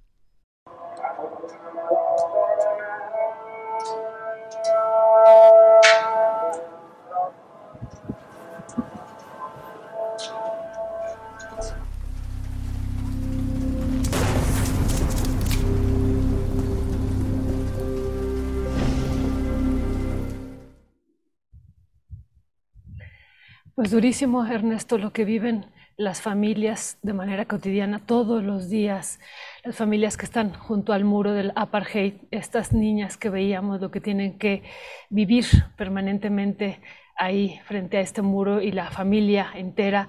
Y bueno, y esto que va relatando Yamal durísimo de lo que se vive ya cuando son prisioneros y cómo todos se ponen de acuerdo, pues para no hacer ninguna expresión de dolor frente a una situación pues que están viviendo un, un conjunto duro, durísimo, ¿no? no sé ni cómo decirlo, Ernesto, hasta se me van las palabras, de, de personas que son detenidas y que son torturadas y que frente al dolor, pues por la situación de dignidad, Ernesto decide no hacer ninguna expresión.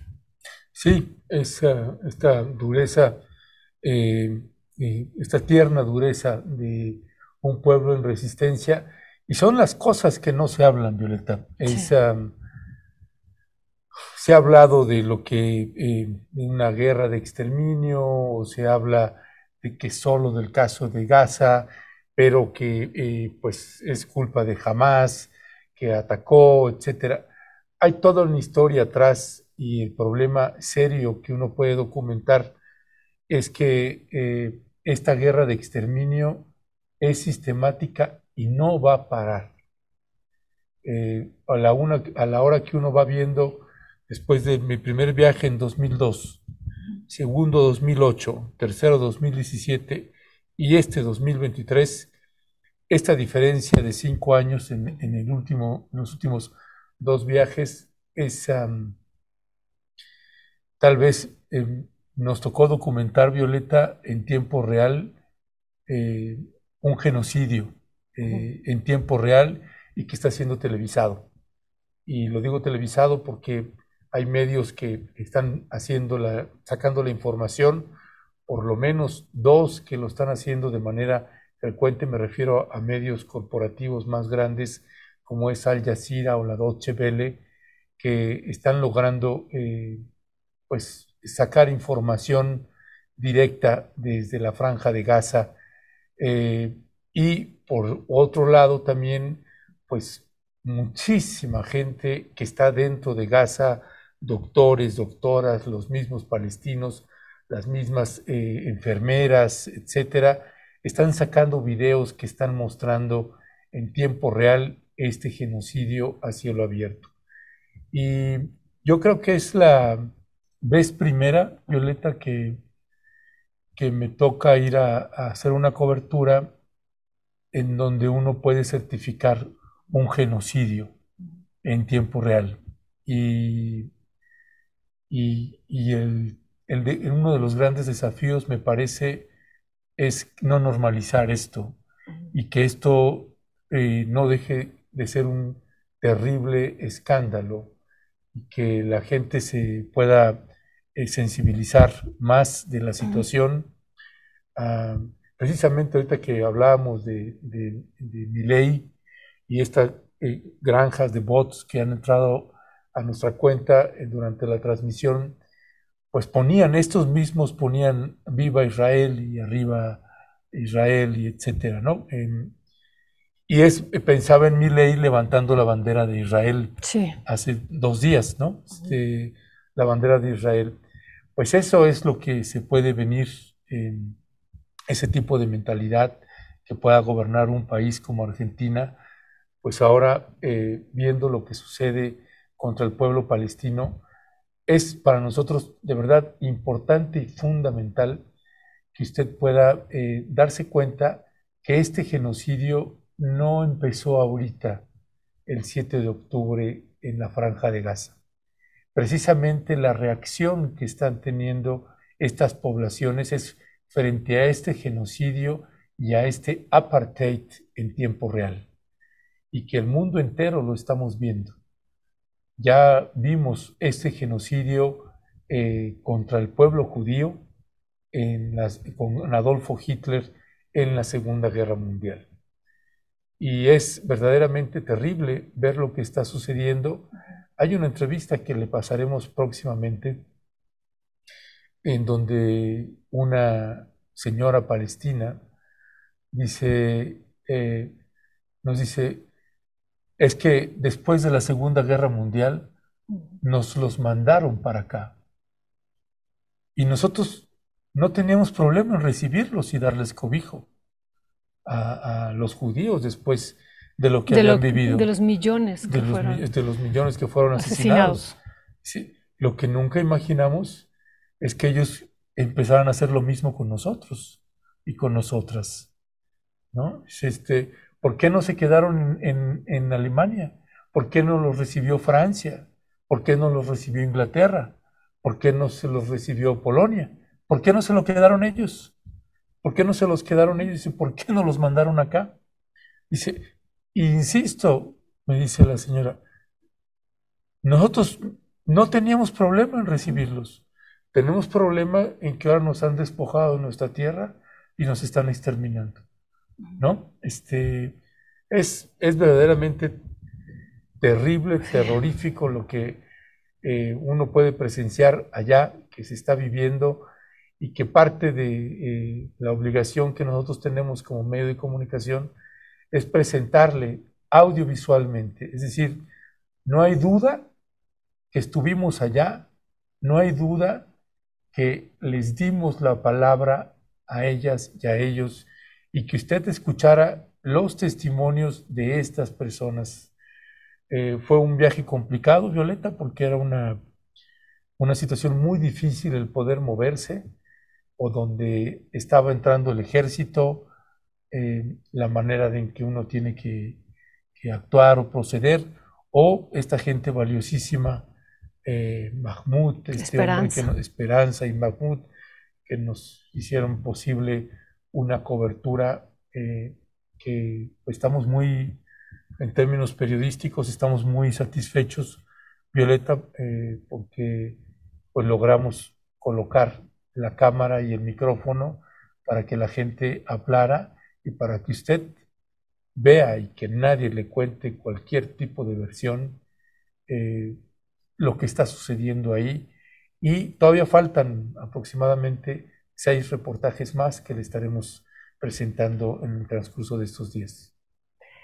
Pues Ernesto, yo quería hacer eh, varios comentarios sobre esto que tú estás eh, diciendo.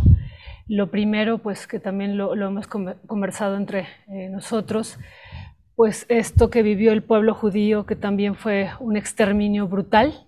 Estos, Yo te he comentado que en la infancia, bueno, mi padre estudió en Polonia y tuve, pues, estuve allá también en Auschwitz eh, y es, es, brutal lo que se vivió. Digo, lo podemos leer desde acá, pero ver allá el campo de concentración de manera directa y estar ahí es, es brutal todo lo que se vivió.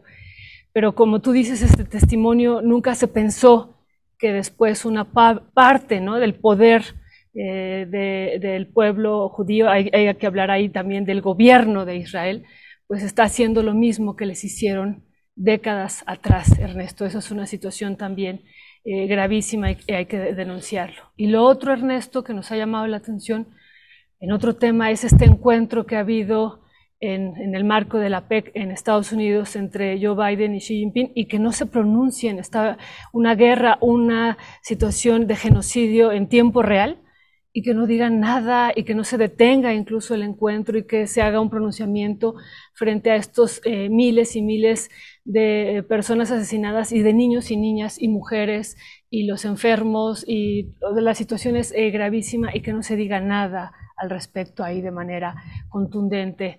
Ernesto, eso es eh, gravísimo también, ¿no? Y lo otro, bueno, pues invitar a la audiencia que, a que siga viendo este trabajo tan, tan importante que, que tú hiciste por allá, Ernesto, ¿no? Que tú hiciste por allá en, pues en Cisjordania, en Egipto, y que es eh, importantísimo, Ernesto, y que van a quedar ahí estos testimonios. Eh, invitamos a la audiencia que pueda consultar los videos que ya están, los reportajes y los que vienen. Y bueno, pues agradecerle siempre infinitamente a Esperanza, no sé si nos esté viendo, pero le mandamos un fuerte abrazo, todo nuestro agradecimiento a Yamal, a varios Yamal que estuvieron por ahí también este, muy, muy al pendiente y que bueno, formaron parte de este equipo de rompeviento. Y bueno, por supuesto, pues acá a Leonardo, a Sael, a Cristian, a todos los que estuvieron, este, a Jerónimo, a Luis, eh, a todos los que estuvieron eh, al pendiente también de estos eh, reportajes y haciendo ahí contigo la postproducción, Ernesto. Así es que, bueno, pues seguimos, seguimos en esto, seguiremos este, presentando como medio de comunicación este, esta importante cobertura que fuiste a hacer al otro lado del mundo, Ernesto. Sí, Violeta, y como, como les comentaba, Violeta y yo nos, ayer conversábamos sobre el encuentro que tuvieron los presidentes y ninguno, y decíamos, ninguno, incluyendo el de México, ninguno, nadie comentó absolutamente nada del genocidio en tiempo real televisado. ¿no? Eh, es verdaderamente, pues, en qué momento está el planeta y el mundo para que podamos llegar a esos niveles. Es verdaderamente inadmisible y sabemos que hay una batalla constante entre los medios corporativos que intentan adormecerle con la información y otros medios, algunos que también son corporativos, pero que tienen una decencia, como lo hemos visto con Al Jazeera o la Deutsche Welle, que están haciendo un trabajo eh, serio, y varios medios independientes que hemos logrado llegar allá y estar haciendo un seguimiento diario de lo que está sucediendo. Al final le comento de la serie de reportajes que vamos a publicar, vamos a hacer una tertulia para abordar el tema. Eh, vamos a hacer una tertulia, ya le estaremos platicando, y haremos una exposición detallada desde los orígenes de, Palestina, de, estas, de esta cruda realidad que está viviendo el pueblo palestino eh, y, data de más, de más atrás de 1948. Recuerde usted que los ingleses también tenían en algún tiempo colonizado esa región árabe y esa región del pueblo palestino. Bueno, hay una historia atrás que explica cómo se llegó a estos momentos. Así que de manera pues, resumida vamos a intentar hacerle una exposición de todo esto. Falta eh, dentro de los reportajes, eh, va a haber un reportaje también que le va a explicar eh, que el momento en tiempo real que están viviendo los palestinos y las palestinas sobre el apartheid. ¿En dónde está el apartheid y cuál es la estrategia de Israel en ese sentido? Esta exposición eh, se va a hacer con un mapa y eso nos parece que le va a arrojar a usted más elementos. Y esto va a ser platicado por un experto en la materia que le va a explicar a usted de qué trata y cuál es parte de la estrategia de lo que se está viviendo en esa región de Medio Oriente. Así que, pues con esto, con esto despedimos el programa. Le estamos pegando la liga, eh, la liga en donde es un micrositio que tenemos dentro de nuestra página web, en donde usted puede acceder a todos y cada uno de los reportajes que hemos estado publicando y que vamos a seguir publicando. Pues con esto, con esto nos despedimos, Violeta. Hoy tenemos un programa también eh, con nuestro querido Héctor Javier Sánchez en Mirada Crítica, hoy, hoy a las 8 de la noche, Violeta. Sí, Ernesto, y bueno, pues invitar a la audiencia, está ahorita en directo, también estamos siguiendo el, el aniversario 113 de la Revolución Mexicana y está pues eh, transmitiendo desde la presidencia este aniversario, este evento que está llevándose a cabo en el Zócalo y bueno, pues estaremos también dando cuenta sobre ello y analizando el día de mañana. Insistimos también en este marco pues de la recuperación de los trenes de pasajeros que no es menor, Ernesto, para el país, sobre todo por la historia que ha habido, eh, pasó con la otra parte de los trenes de carga, que ya abundamos sobre ello, Ernesto. Así es que bueno, gracias a la querida que nos acompañó hoy 20 de noviembre, que tengan una muy linda tarde revolucionaria, Ernesto. Así es, así es, Violeta. Y lo invitamos hoy a las 8 de la noche, Mirada Crítica, vamos a tener un programa especial, ahí Héctor Javier nos invitó para abordar precisamente el tema de lo que está sucediendo en Israel y Palestina y a otros actores políticos que están ahí jugando de manera importante en lo que sucede allá. Hoy a las 8 de la noche, mirada crítica con Héctor Javier Sánchez. Pues con esto nos despedimos, nos vemos hoy en la noche con Héctor Javier y el día de mañana en una emisión más de Momentum. Gracias a todas, gracias siempre.